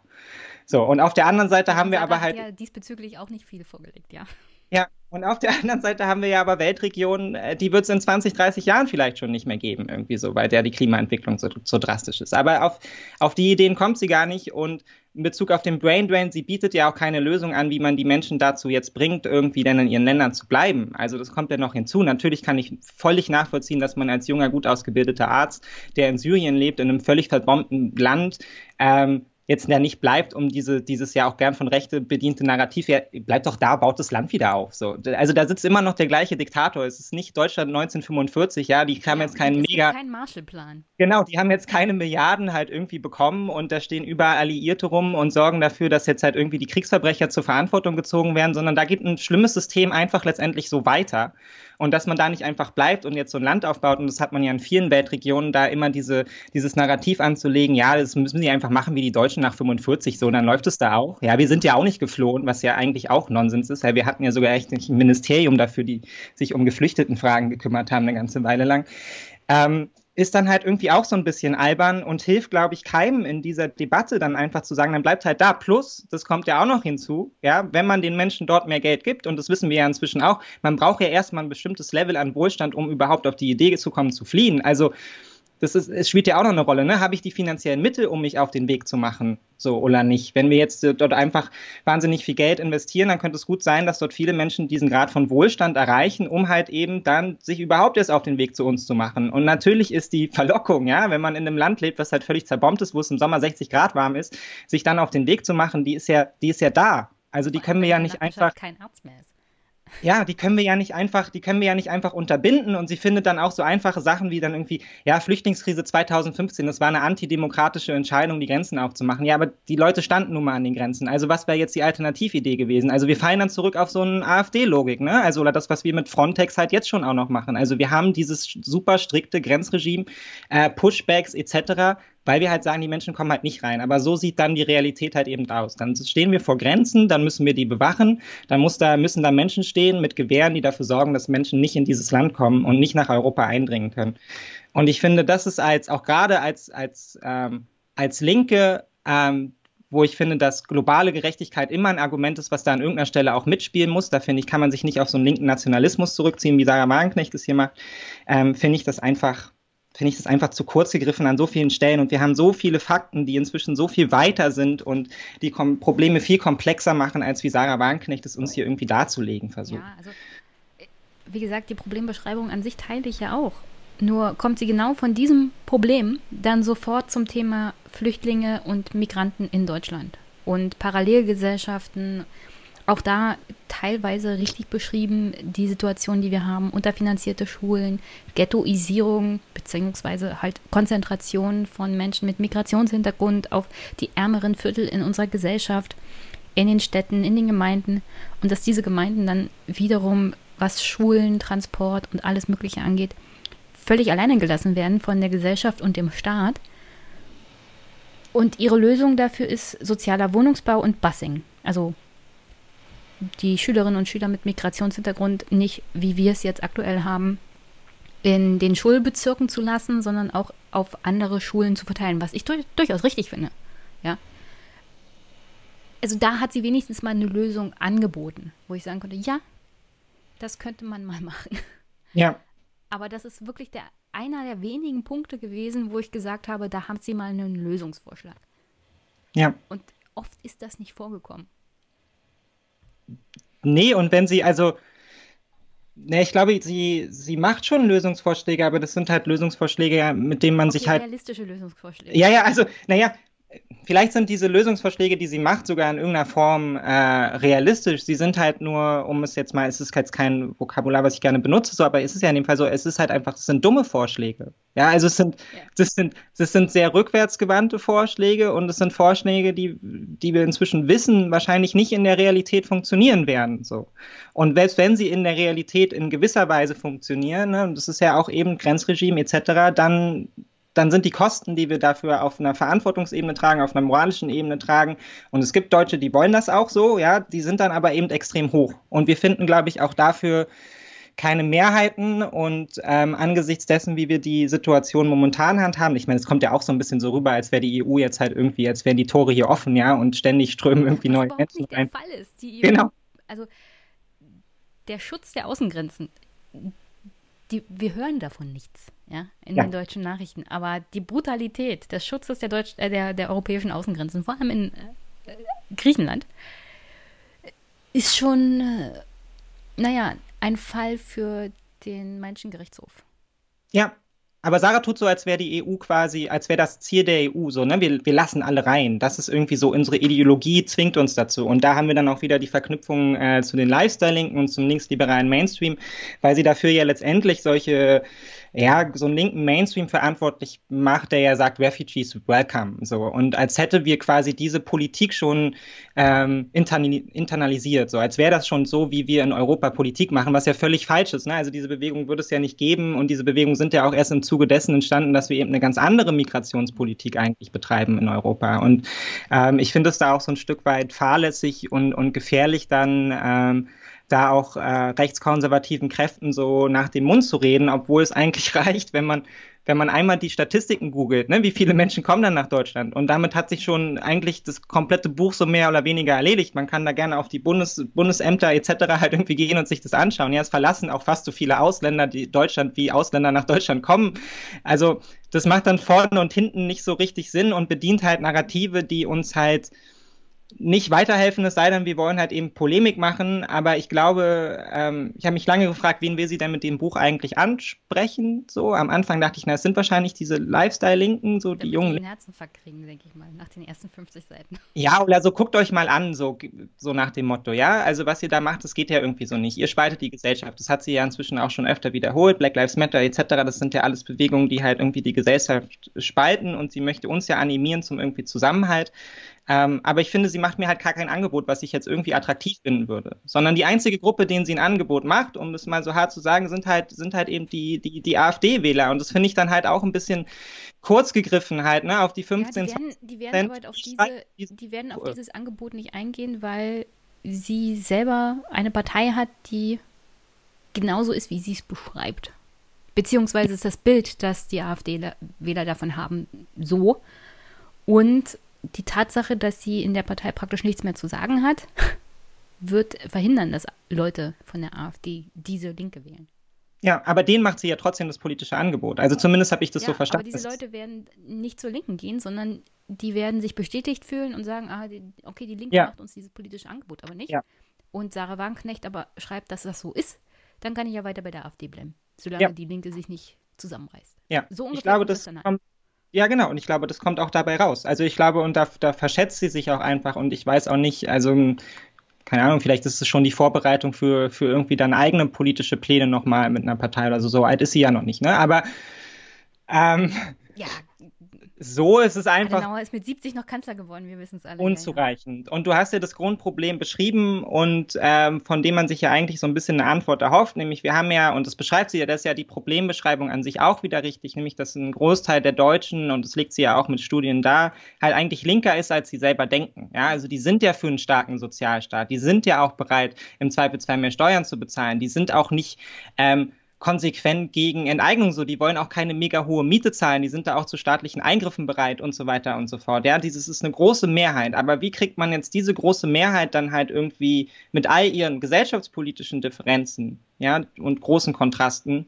wie kriegt man die dann dazu, eine, eine, eine, linke Mehrheit halt irgendwie groß zu machen und damit auch tatsächlich de facto Politik machen zu können? So. Und ich finde, da ist dann halt die, die Aussage, naja, die, die linksprogressiven Identitätspolitiker hätten irgendwie die SPD oder die Linke zerstört, halt irgendwie zu kurz gegriffen. Bei denen ging es ja vorher auch schon schlecht, ja. Und man muss in Bezug auf die Linke halt auch einfach sagen, also wenn da jetzt nicht junge Menschen halt irgendwie eingetreten wären, ja, und denen jedes Jahr so ein Prozent mehr Wachstum versprechen würden, ja, dann wäre die Linke jetzt schon eine Regionalpartei, die nur noch im Osten stattfinden würde und sie würde politisch auf der Gesamtebene gar nicht mehr stattfinden. Ja, es ist jetzt nicht so, als könnten wir jetzt irgendwie die 15 Prozent AfD-Wähler jetzt einfach mit einem sozialen linken Programm zur Linken schieben, irgendwie lassen die ganze Identitätspolitik weg und dann ist das Problem gelöst. Ja, der SPD geht's dann auch immer noch schlecht und wir haben dann auch immer noch keine linken Mehrheiten. Das wird so, wird so einfach nicht reichen. Und wie man diese übergreifenden Mehrheiten aber herstellt und wie man es schafft, halt irgendwie so ein, so ein linkes Grundverständnis in den Menschen dann auch wieder zu wecken und dafür zu sorgen, dass sie dafür wählen gehen, das beschreibt sie null. Ne? Sie lässt sich ja auch null darauf ein, was eigentlich mit den äh, Millionen von Nichtwählern in unserem Land ist. Wie man die dann mal dazu bekommt, sich halt politisch zu engagieren. Weil wir wissen ja, das sind die Menschen, die eigentlich für linke Politik empfänglich sind oder so. Und also ich, ich sehe, ja die werden davon sicherlich nicht massenhaft an die Wahlurne gezogen und schon gar nicht bei dieser Wahl. Ich habe übrigens die Stelle gefunden, die. Kauf noch kein Buch für 24 Euro hatte. Hardcover, ne? Das kommt noch hinzu. Ja. Ich hatte die Stelle gefunden, äh, worauf ich mich bezogen hatte zum Wirtschaftsforum. Ich lese mal vor, weil dann haben wir das noch komplett ja. Der Gründer des Weltwirtschaftsforums in Davos, Klaus Schwab, hatte mit der Aussage, die souveränen Staaten sind überflüssig geworden, bereits 1999 den Tenor vorgegeben. 2010 legte das Forum, auf dem sich alljährlich die Reichen und Mächtigen versammeln, ein Konzept unter dem Titel Global Redesign Initiative vor, in dem der erlesene Kreis deutlich macht, wie er sich die künftige Steuerung der Welt vorstellt. Nicht mehr Nationalstaaten oder andere Organisationen, die UNO, sollten sich um die Lösung der globalen Probleme bemühen, sondern Multi-Stakeholder-Gruppen, also in erster Linie weltweit tätige Konzerne und von ihnen finanzierte NGOs, dessen Interesse die so gefundenen Lösungen dann vor allem bedienen würden, liegt auf der Hand. Also das ist die ja. Verschwörung. Das genau, das ist die Weltverschwörung und vor allem, das, das kommt ja hinzu, ist ja, dieses Buch ist ja unfassbar pessimistisch eigentlich in Bezug auf so mehr oder weniger alles, was sie da beschreibt. Und letztendlich ist es bei den Fakten auch, ich habe mir irgendwo notiert, ja, also wenn man, wenn man alles so sieht, wie Sarah Wagenknecht es in diesem Buch beschreibt, und wenn das alles so stimmen wird, dann, dann müssen wir gar nicht mehr wählen gehen. Also dann ist ja. egal. Also weil dann leben wir in einer Gesellschaft, die keine Hoffnung kein, mehr. Genau, die keine Hoffnung mehr hat und die keinen Zugriff mehr hat. Ja, also die politisch quasi nichts entscheiden kann. Und ähm, sie dichtet dann halt auch noch irgendwie den äh, der UN und diesen übergeordneten Institutionen da, die eigentlich seit Jahren marginalisiert werden, eine Macht an, die wirklich albern ist. Ja, also als würden die unsere Weltgeschicke halt irgendwie lenken. Und das ist vielleicht auch das Problem daran, dass sie halt irgendwie diese politische Mega-Analyse halt anstrebt von globalen, von das ganze globale System beschreibend. Ja, also geht ja auch wahnsinnig viel auf die USA ein und setzt es dann immer gleich mit dem, was bei uns in, in Deutschland passiert. Ähm, sie hat, glaube ich, keine Idee dafür, wie wir handlungsfähig werden. Aber das stimmt ja nicht. Also natürlich können wir handeln. Wenn wir alle anders wählen, dann können wir auch eine andere Politik machen. Also klar geht es. Ob es uns dann, wenn wir ein krasses linkes Programm machen, ob es dann uns wirtschaftlich so gut geht, ja, vielleicht verlassen uns dann die Superreichen. Vielleicht wollen die hier dann keine Steuern mehr zahlen, ja. Vielleicht ja, ich kann verlassen. Sagen, das wird nicht der Fall sein. Ja, das glaube ich halt auch nicht, ne? Aber es ist jetzt nicht so, als könnten wir es nicht probieren. Also, und ich finde, das muss man auch immer wieder klar machen. Also, wenn wir, wenn wir als Gesellschaft wollen, dann können wir politisch erstmal mehr oder weniger alles umsetzen. Also an so, der Stelle möchte ich sagen, vielleicht stört mich an diesem Buch gerade deswegen, ich bin jetzt auch nicht die optimistischste. Ja, also mir wird ja mal Zynismus vorgeworfen und ähm, ein bisschen Nihilismus. Aber im Kern habe ich halt immer Hoffnung. Also wenn du in, in, der Demokratie keine Hoffnung mehr hast, dann ist natürlich schlecht. Und dann solltest du ja. tatsächlich nicht im Bundestag sitzen. Weil ja. Im Kern muss es immer heißen, heute, heute kann ich was ändern. Ja? Heute kann ich einen Antrag einbringen, heute kann ich eine Rede halten, heute kann ich mich mit jemandem unterhalten, der, der was verändern kann. Oder hier, ich, heute spende ich am, an das Frauenhaus 100 Euro. Schon das bringt ja was. Also ja. in der Demokratie gibt es wirklich am Ende des Tages sehr, sehr viel Hoffnung. Ich bin immer enttäuscht, wenn Parteien unter ihren Möglichkeiten bleiben, weswegen ja. ich gerade aktuell sehr viel auf den Grünen rumhacke, weil ich der Meinung bin, sie bleiben absolut unter ihren Möglichkeiten. Ja. ja. Äh, das stört Leute auf Twitter und die Leute werfen mir Zynismus vor, aber ich bin der Meinung, ja, da ist mehr drin. Ja. Ja. Das ist Enttäuschung. Das heißt nicht, dass ich keine Hoffnung habe. Und das heißt auch nicht, dass ich die Demokratie, die repräsentative Demokratie, wie sie aktuell ist, aufgebe. Das hat ja Sarah schon getan. Ja, das hat Sarah schon getan. Und zwar hat sie vorgeschlagen, damit mehr Demokratie hier möglich ist, ist die, das Grundgesetz zu brechen. Und zwar mit ja. Volksentscheiden auf Bundesebene und einer zweiten Kammer mit Vetorecht für Gesetze, die per Losverfahren besetzt wird. Und das verstößt so gegen wirklich alles, was das Grundgesetz ja. sagt, wie unsere Demokratie und unser Staat funktionieren. Ja. Und da denke ich mir, interessant, Sarah. Ja. Aber nein. Ja, das ist es halt, ne? Es ist, äh, es ist halt irgendwie so eine. Es bleibt halt am Ende von einem Buch, was halt so tut, als wäre es ein irgendwie auch wissenschaftliches Sachbuch. Bleibt halt wenig, wenig mehr übrig als halt eine, eine persönliche Auseinandersetzung von Sarah Knanknecht. So stellt sie sich die Welt halt irgendwie vor. Aber es ist halt nicht gekoppelt an irgendwas. Mal, wie sie sich die Welt vorstellt. Sie beschreibt die Welt ja, 70er Jahre halt. Und sie gibt uns nicht mal in Teilen, wie sie es halt anders machen würde, sondern sie meckert nur. Ja, ich kann das meckert. gut nachvollziehen, ja, aber dann sag doch mal, wie es anders geht. Ja, und ich will das doch auch nicht auf 350 Seiten lesen. Also ich habe ja, also man kennt das ja auch, man braucht manchmal auch einfach, deshalb ist es ja auch so schön, dass es inzwischen so viele Podcasts gibt und so. Ne? manchmal ist man einfach frustriert mit dem politischen System, mit der politischen Lage und dann freut man sich, wenn man irgendwo reinhört und das Gefühl hat, ah, das sehen andere auch so, das wird wahrgenommen, das wird aufgenommen. Aber von einer politischen Führungsfigur, die ja eigentlich auch noch Ambitionen hat und was verändern will, so ein Buch hinzulegen, wo sie sich eigentlich selbst und auch ihre Partei ähm, völlig aufgibt und diesen Kampf eigentlich auch, auch ja, verloren gibt, halt irgendwie um unsere, um unsere Gesellschaft ja, finde ich irgendwie, finde ich irgendwie tragisch und viel enttäuschender, als wenn mir jetzt halt Friedrich Merz so ein Buch irgendwie vorlegt. Ja, weil von dem, von dem erwarte ich das irgendwie. Da bin ich nicht so enttäuscht. Ich bin auch nicht enttäuscht, wenn ich in der Welt halt irgendwie einen Kommentar von jemandem lese und mir denke, ah, das war aber Nonsens, so. Das erwarte ich von der Welt. Aber von Sarah Wagenknecht, die man ja aus, hauptsächlich aus Talkshows kennt, wo sie ja eigentlich auch ein Gast ist, auf den man sich immer so ein bisschen freut, wenn man dann weiß, okay, den, den gibt sie jetzt mal den anderen Konter und so, ne? Die hält jetzt auch nicht irgendwie mit ihren Gedanken zurück. Erwarte ich dann halt irgendwie schon eine qualifiziertere Auseinandersetzung, die dann vor allem allem halt nicht noch, und das kommt ja hinzu, dann immer wieder diese Umwege macht über so ganz komische kulturpolitische Ideen. Also brauchen wir jetzt doch eine Leitkultur, also wo man sich dann so denkt, die Debatte ist doch durch, also wie soll das dann aussehen? Wir hatten einmal von Thomas de Maizière diese Thesen da irgendwie in der Bildzeit und keiner konnte sich darauf einigen, ja, und das fängt schon bei, wir geben uns die Hand an. Und ich glaube nicht, dass wir eine Gesellschaft damit halt irgendwie wieder besser machen, wenn wir jetzt sagen, wir versuchen jetzt irgendwie über politische Wege eine gesellschaftliche Leitkultur oder sowas zu integrieren und dann finden wir wieder mehr zusammen und dann wird auch unsere Diskussionskultur halt irgendwie wieder besser.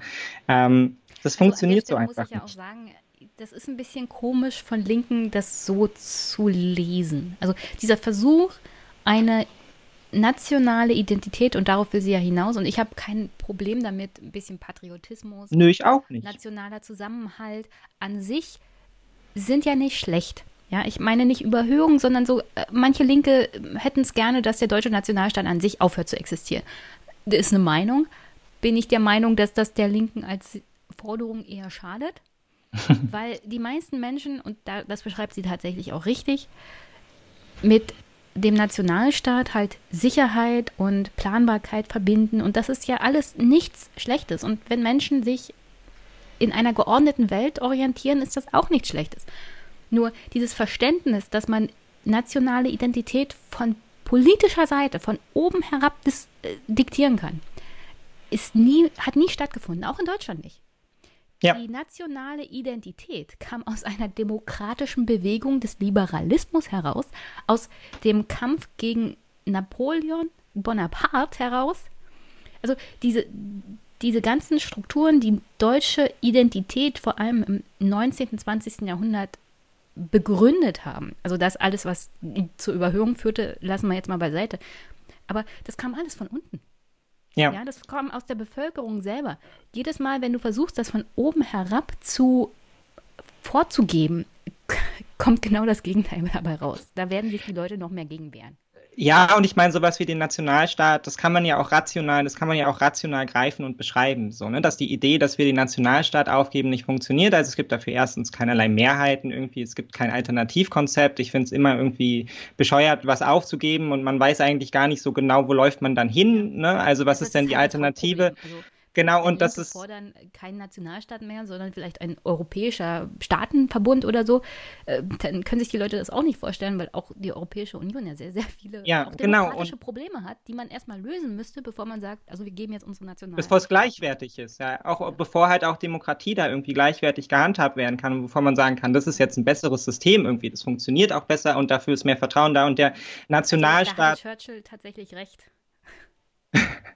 ähm, der Nationalstaat schützt ja faktisch. Ne? Also er, er schafft halt eben Sozialstaatlichkeit und all die Aspekte. Das muss man den Menschen ja gar nicht als Erzählung machen, sondern sie nehmen es ja wahr. Ne? Eine Arbeitslosenversicherung, eine Rentenversicherung, all diese Aspekte, äh, die spürt man ja wirklich. Ne? Aber das, was sie ja versucht, und damit geht sie auf so ein Feld, was, glaube ich, das schwierigste Feld überhaupt ist, was man so in soziale Analyse machen kann. Sie versucht ja politische Kultur halt irgendwie greifbar zu machen und so einen politischen Geist halt irgendwie zu verändern oder zu beeinflussen und, und zu beschreiben. Also auf so einer letztendlich irgendwie sehr individuellen Ebene. Ne? Sie redet ja dann auch immer von den kleinen Leuten und so. Ihre Analysen ändern, enden dann halt oft auch in einem, naja, in einem Bezug wie der Brexit. Viele Migranten sind nach Großbritannien gekommen, dann haben die sich für den Brexit entschieden und dann kommt immer ihre, ihre Lieblings Endsatz so, da muss man sich ja auch nicht wundern.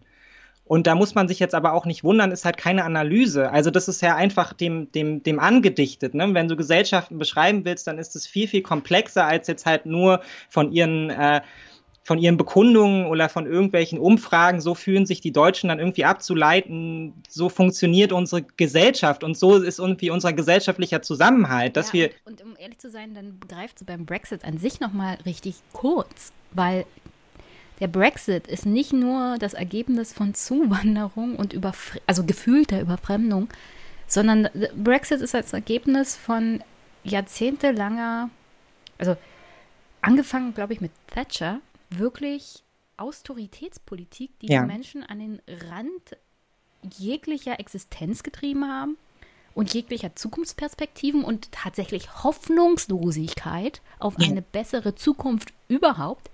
Und der Brexit war dann halt ein großer Mittelfinger gegen wirklich alles. Ja, näher und ja. des Systems in Großbritannien. Und da kann man nicht nur sagen, also das Problem war halt die Zuwanderung, das, das ist viel zu kurz gegriffen. Naja, und der halt auch einfach, also Aspekte lässt sie ja auch völlig raus, ja. die ja kürzer sind, aber letztendlich so Sachen wie ne, da war ja eine massive Medienkampagne und massive Social Media. Also man kann sich das ja auf Netflix anschauen, ja. Es ist eine Doku darüber, wie Menschen dort auch verarscht wurden und was Ein ihnen davon. Film mit äh, Benedict Cumberbatch. Ja, und was ihnen da vom Himmel erlogen wurde, ja, und da finde ich, kann man jetzt nicht einfach sagen, ja, da muss man sich nicht wundern, dass sich die Menschen dann irgendwie rational zum Brexit entscheiden. Nee, da sind so viele Faktoren, die auf sie eingewirkt haben, die, äh, die viel, viel komplexer sind als jetzt nur aus Einwanderung folgt Enttäuschung, weil weniger Arbeitsplätze, also schlecht, ja, Umdrehfaktor ist dann halt eben alle Leute raus, den Briten geht's wieder gut, ja, und eine Gesellschaft hält wieder zusammen irgendwie.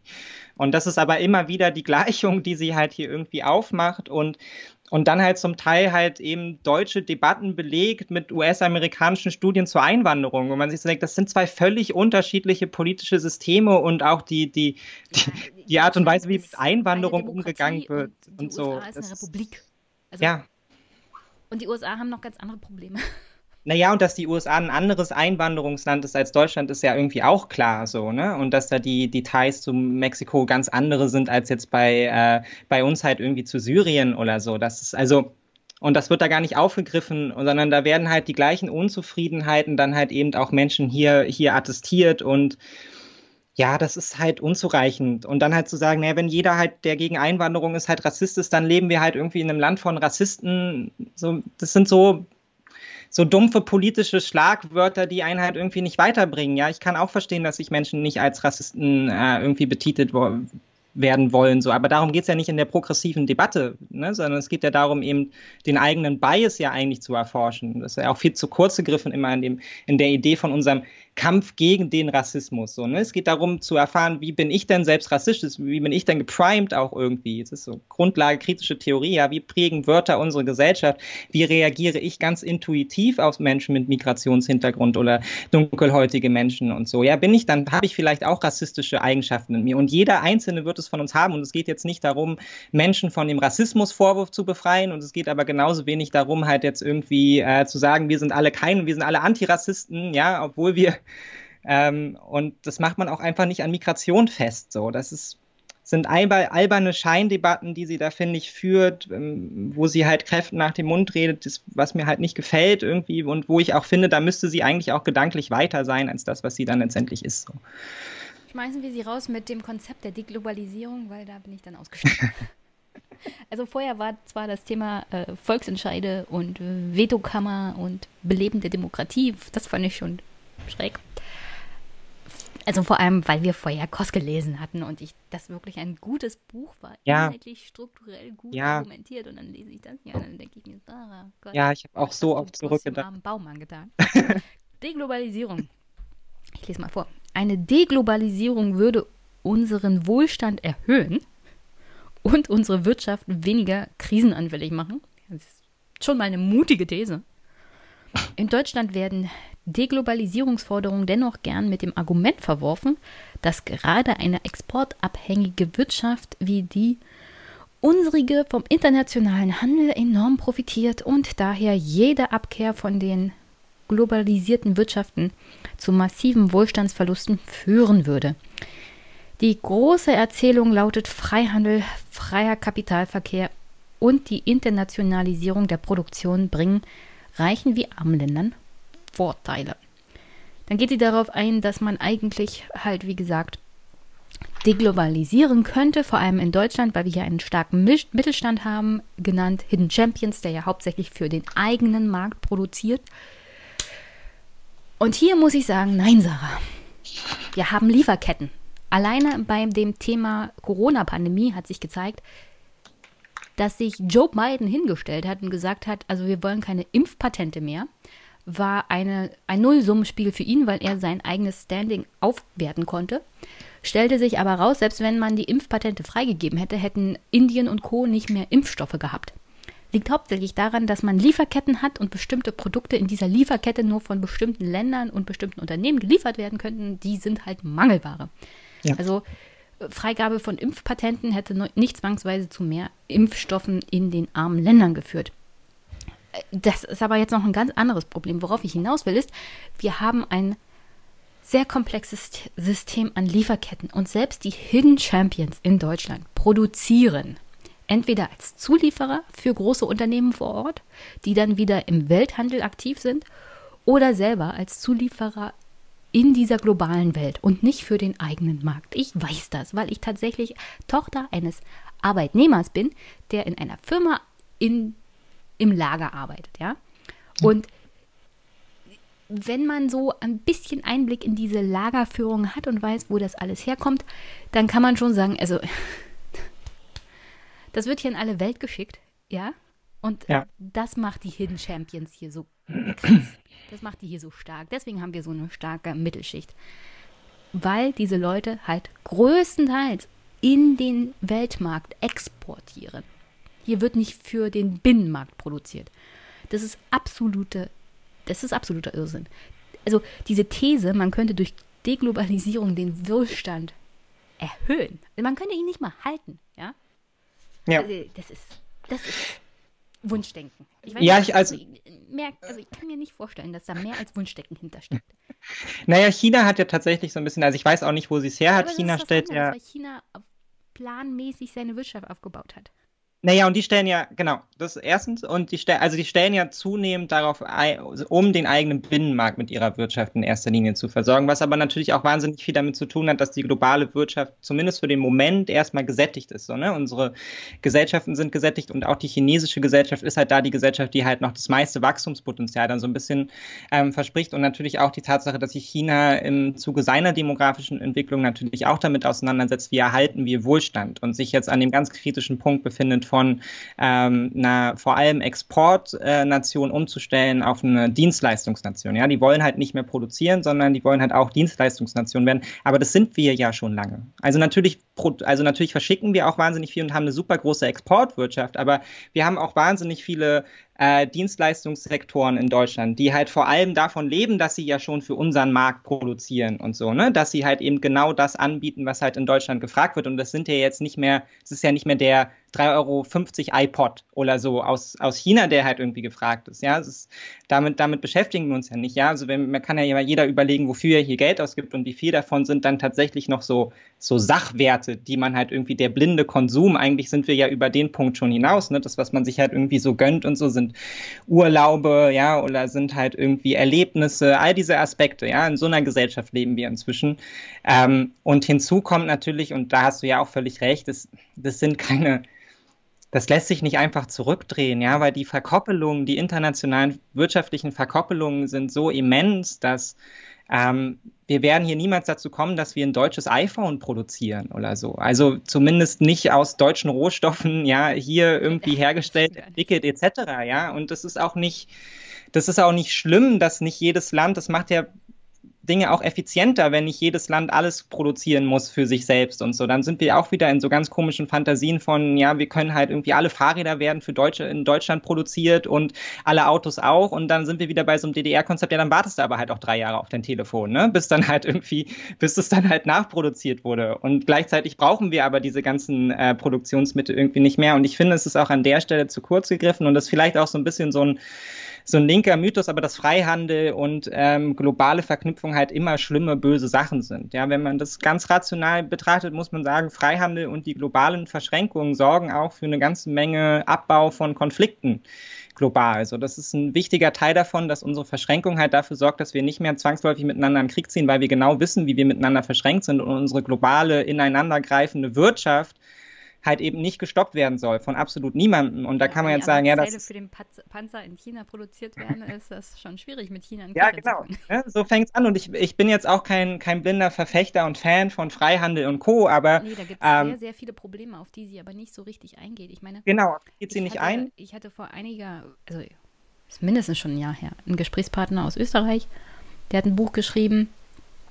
Und da hat er auch beschrieben, dass ja, die Situation in Bangladesch für Frauen natürlich ein großes Problem ist, vor allem dann, wenn wir Subunternehmer haben, die diese Frauen auch arbeitstechnisch aus, also ausquetschen und ja. ausbeuten.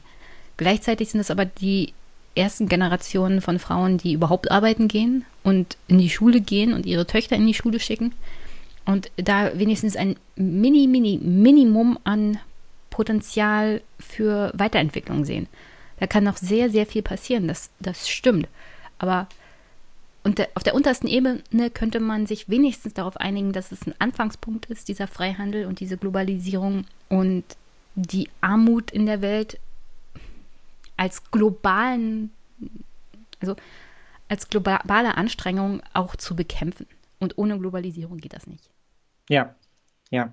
Das ist halt, das ist halt nun mal so. Also es gibt zumindest wenig, wenig Alternativen dazu, ne? Also weil es ist ja auch niemandem, äh, niemandem geholfen, wenn wir uns jetzt in extremster Weise in unserer Wirtschaft zurückziehen. Ne? Also, dass äh, China zum Beispiel so aufsteigen konnte, hat ja auch viel damit zu tun, dass der Westen halt unfassbar viel investiert hat. Ja, und vor allem halt auch Foreign Direct Investment. Ja, also da hat Boeing etc., die haben da Firmen gebaut, der große Betriebe, da haben die Chinesen ausgebildet und dann konnte China irgendwann ihre eigenen Flugzeuge produzieren und so, die jetzt auf den Markt laufen. Also, und das sind wichtige Faktoren im Austausch und so. Ne? Auch Afrika wird sich ähm, nicht einfach von alleine auf die Beine stellen und halt irgendwie zu einem riesen Wirtschaftsfaktor werden. So, die Bevölkerung, Bevölkerungswachstum ist da und da ist auch wahnsinnig viel wirtschaftliches Wachstum. Aber das, was wir jetzt tun können, ist halt dafür zu sorgen, den, unsere Wirtschaft im, mit Afrika fairer zu gestalten, ja, und nicht mehr unsere Wirtschaft halt auch so krass tot zu subventionieren, dass letztendlich afrikanische Märkte gar keine Konkurrenz dazu darstellen können.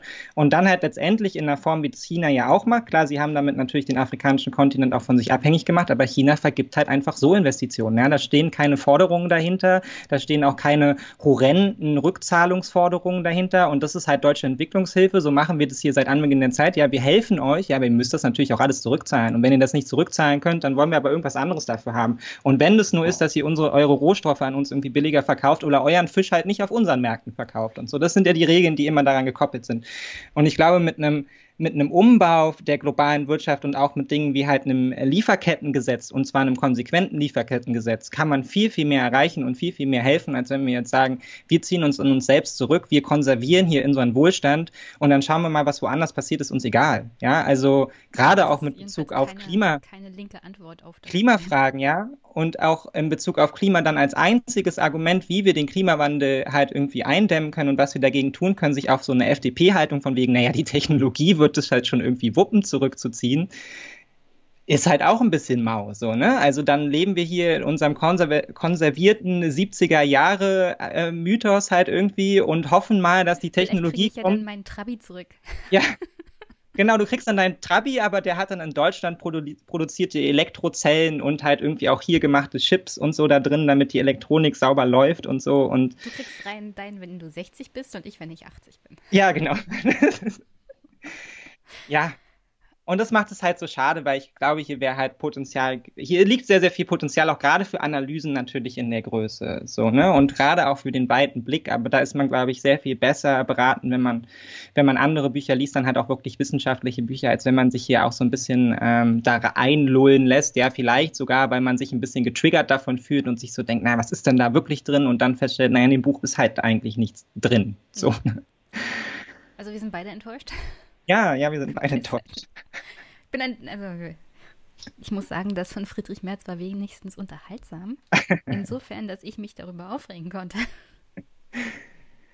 Ähm, ja, also ich meine, wie gesagt, beim Friedrich Merz ist es man, ist man es ja irgendwie auch gewohnt und das ist ja auch, ähm, Ja, so sehr er sich damit fördert, so sehr schadet er sich ja auch mit so einem Buch, ne? Also ich meine, man, er verdichtet ja damit eben auch all die negativen Faktoren, die man eh schon immer im Kopf hat, wenn man an ihn denkt und dann kann man in sein Buch gucken und weiß, ja, es stimmt auch alles so. Es ist jetzt keine Pauschalisierung, sondern so ist er wirklich drauf.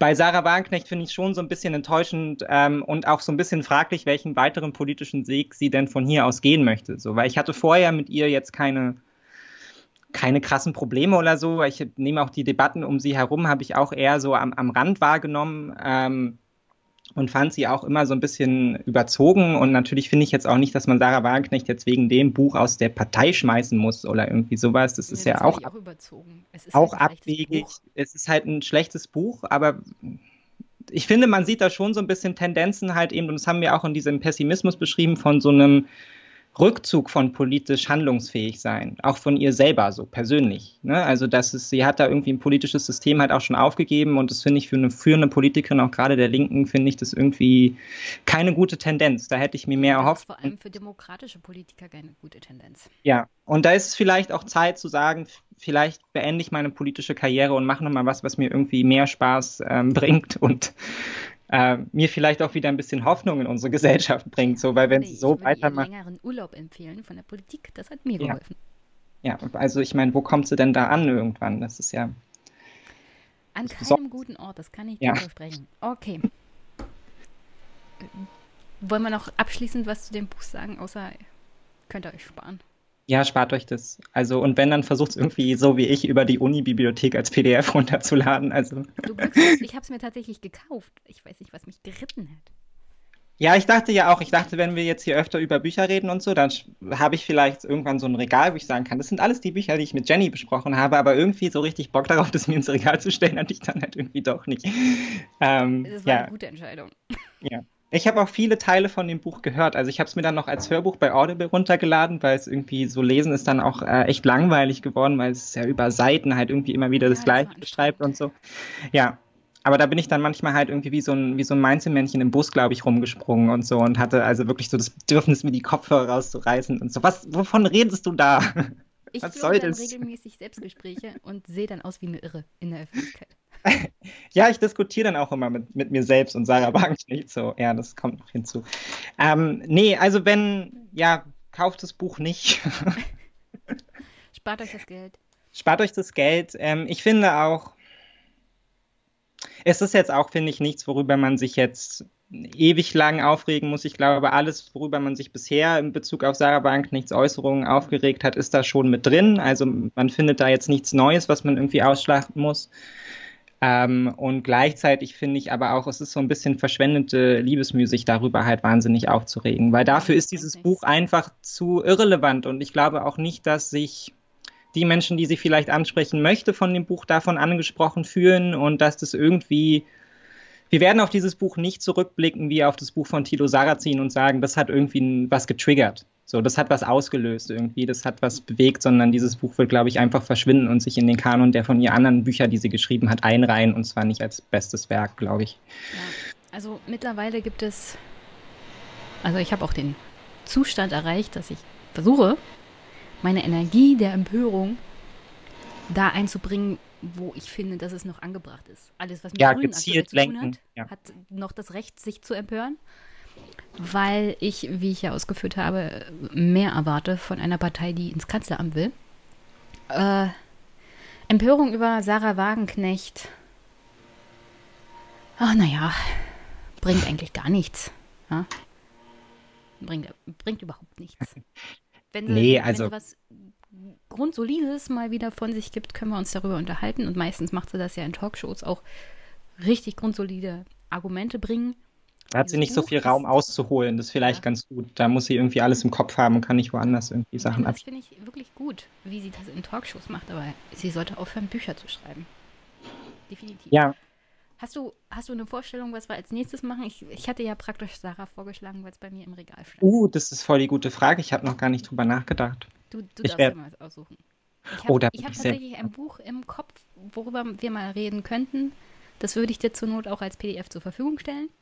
Was hast du im sagst, Kopf? das können wir machen. Und Was hast das du- was- neue von ähm, hier, Petri.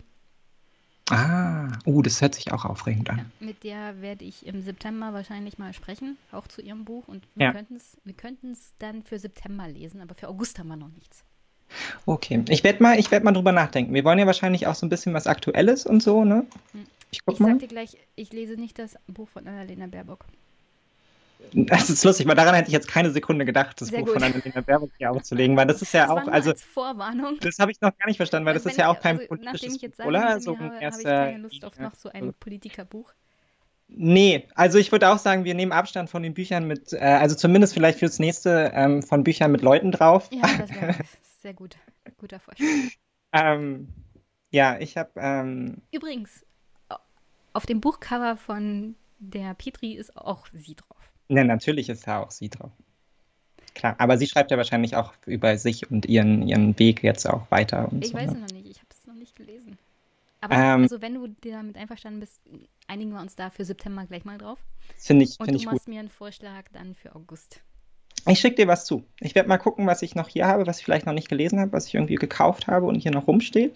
Und ähm, ansonsten schaue ich mal so ein bisschen durch. Biebricher hattest du schon gelesen, oder? Sein Buch zum Konservatismus. Bist du schon durch? Okay. Den ich schon hier. Ah, stimmt, den hattest du auch hier. Ja, das war einer meiner Lieblingsprofs an der Uni. Ja, Großartig. der ist toll. Der ist, der ist ein guter Gesprächspartner. Ja, und ich war gute Bücher. bisschen verliebt, ja. Ähm, Aber er genau, hat auch sich selbst nicht auf dem Cover. genau, der hat auch sich selbst nicht auf dem Cover. Noch nicht zumindest. So. Also man sieht, wer es nötig hat und wer nicht. Ja, das stimmt. Okay, ich denke mal drüber nach, was ich finden lässt. Okay, dann herzlichen Dank, Mick. Und sehr, sehr gerne. Wir hören und sehen uns bald, hoffentlich. Auf jeden Fall. Tschüss. tschüss. Ciao, ciao.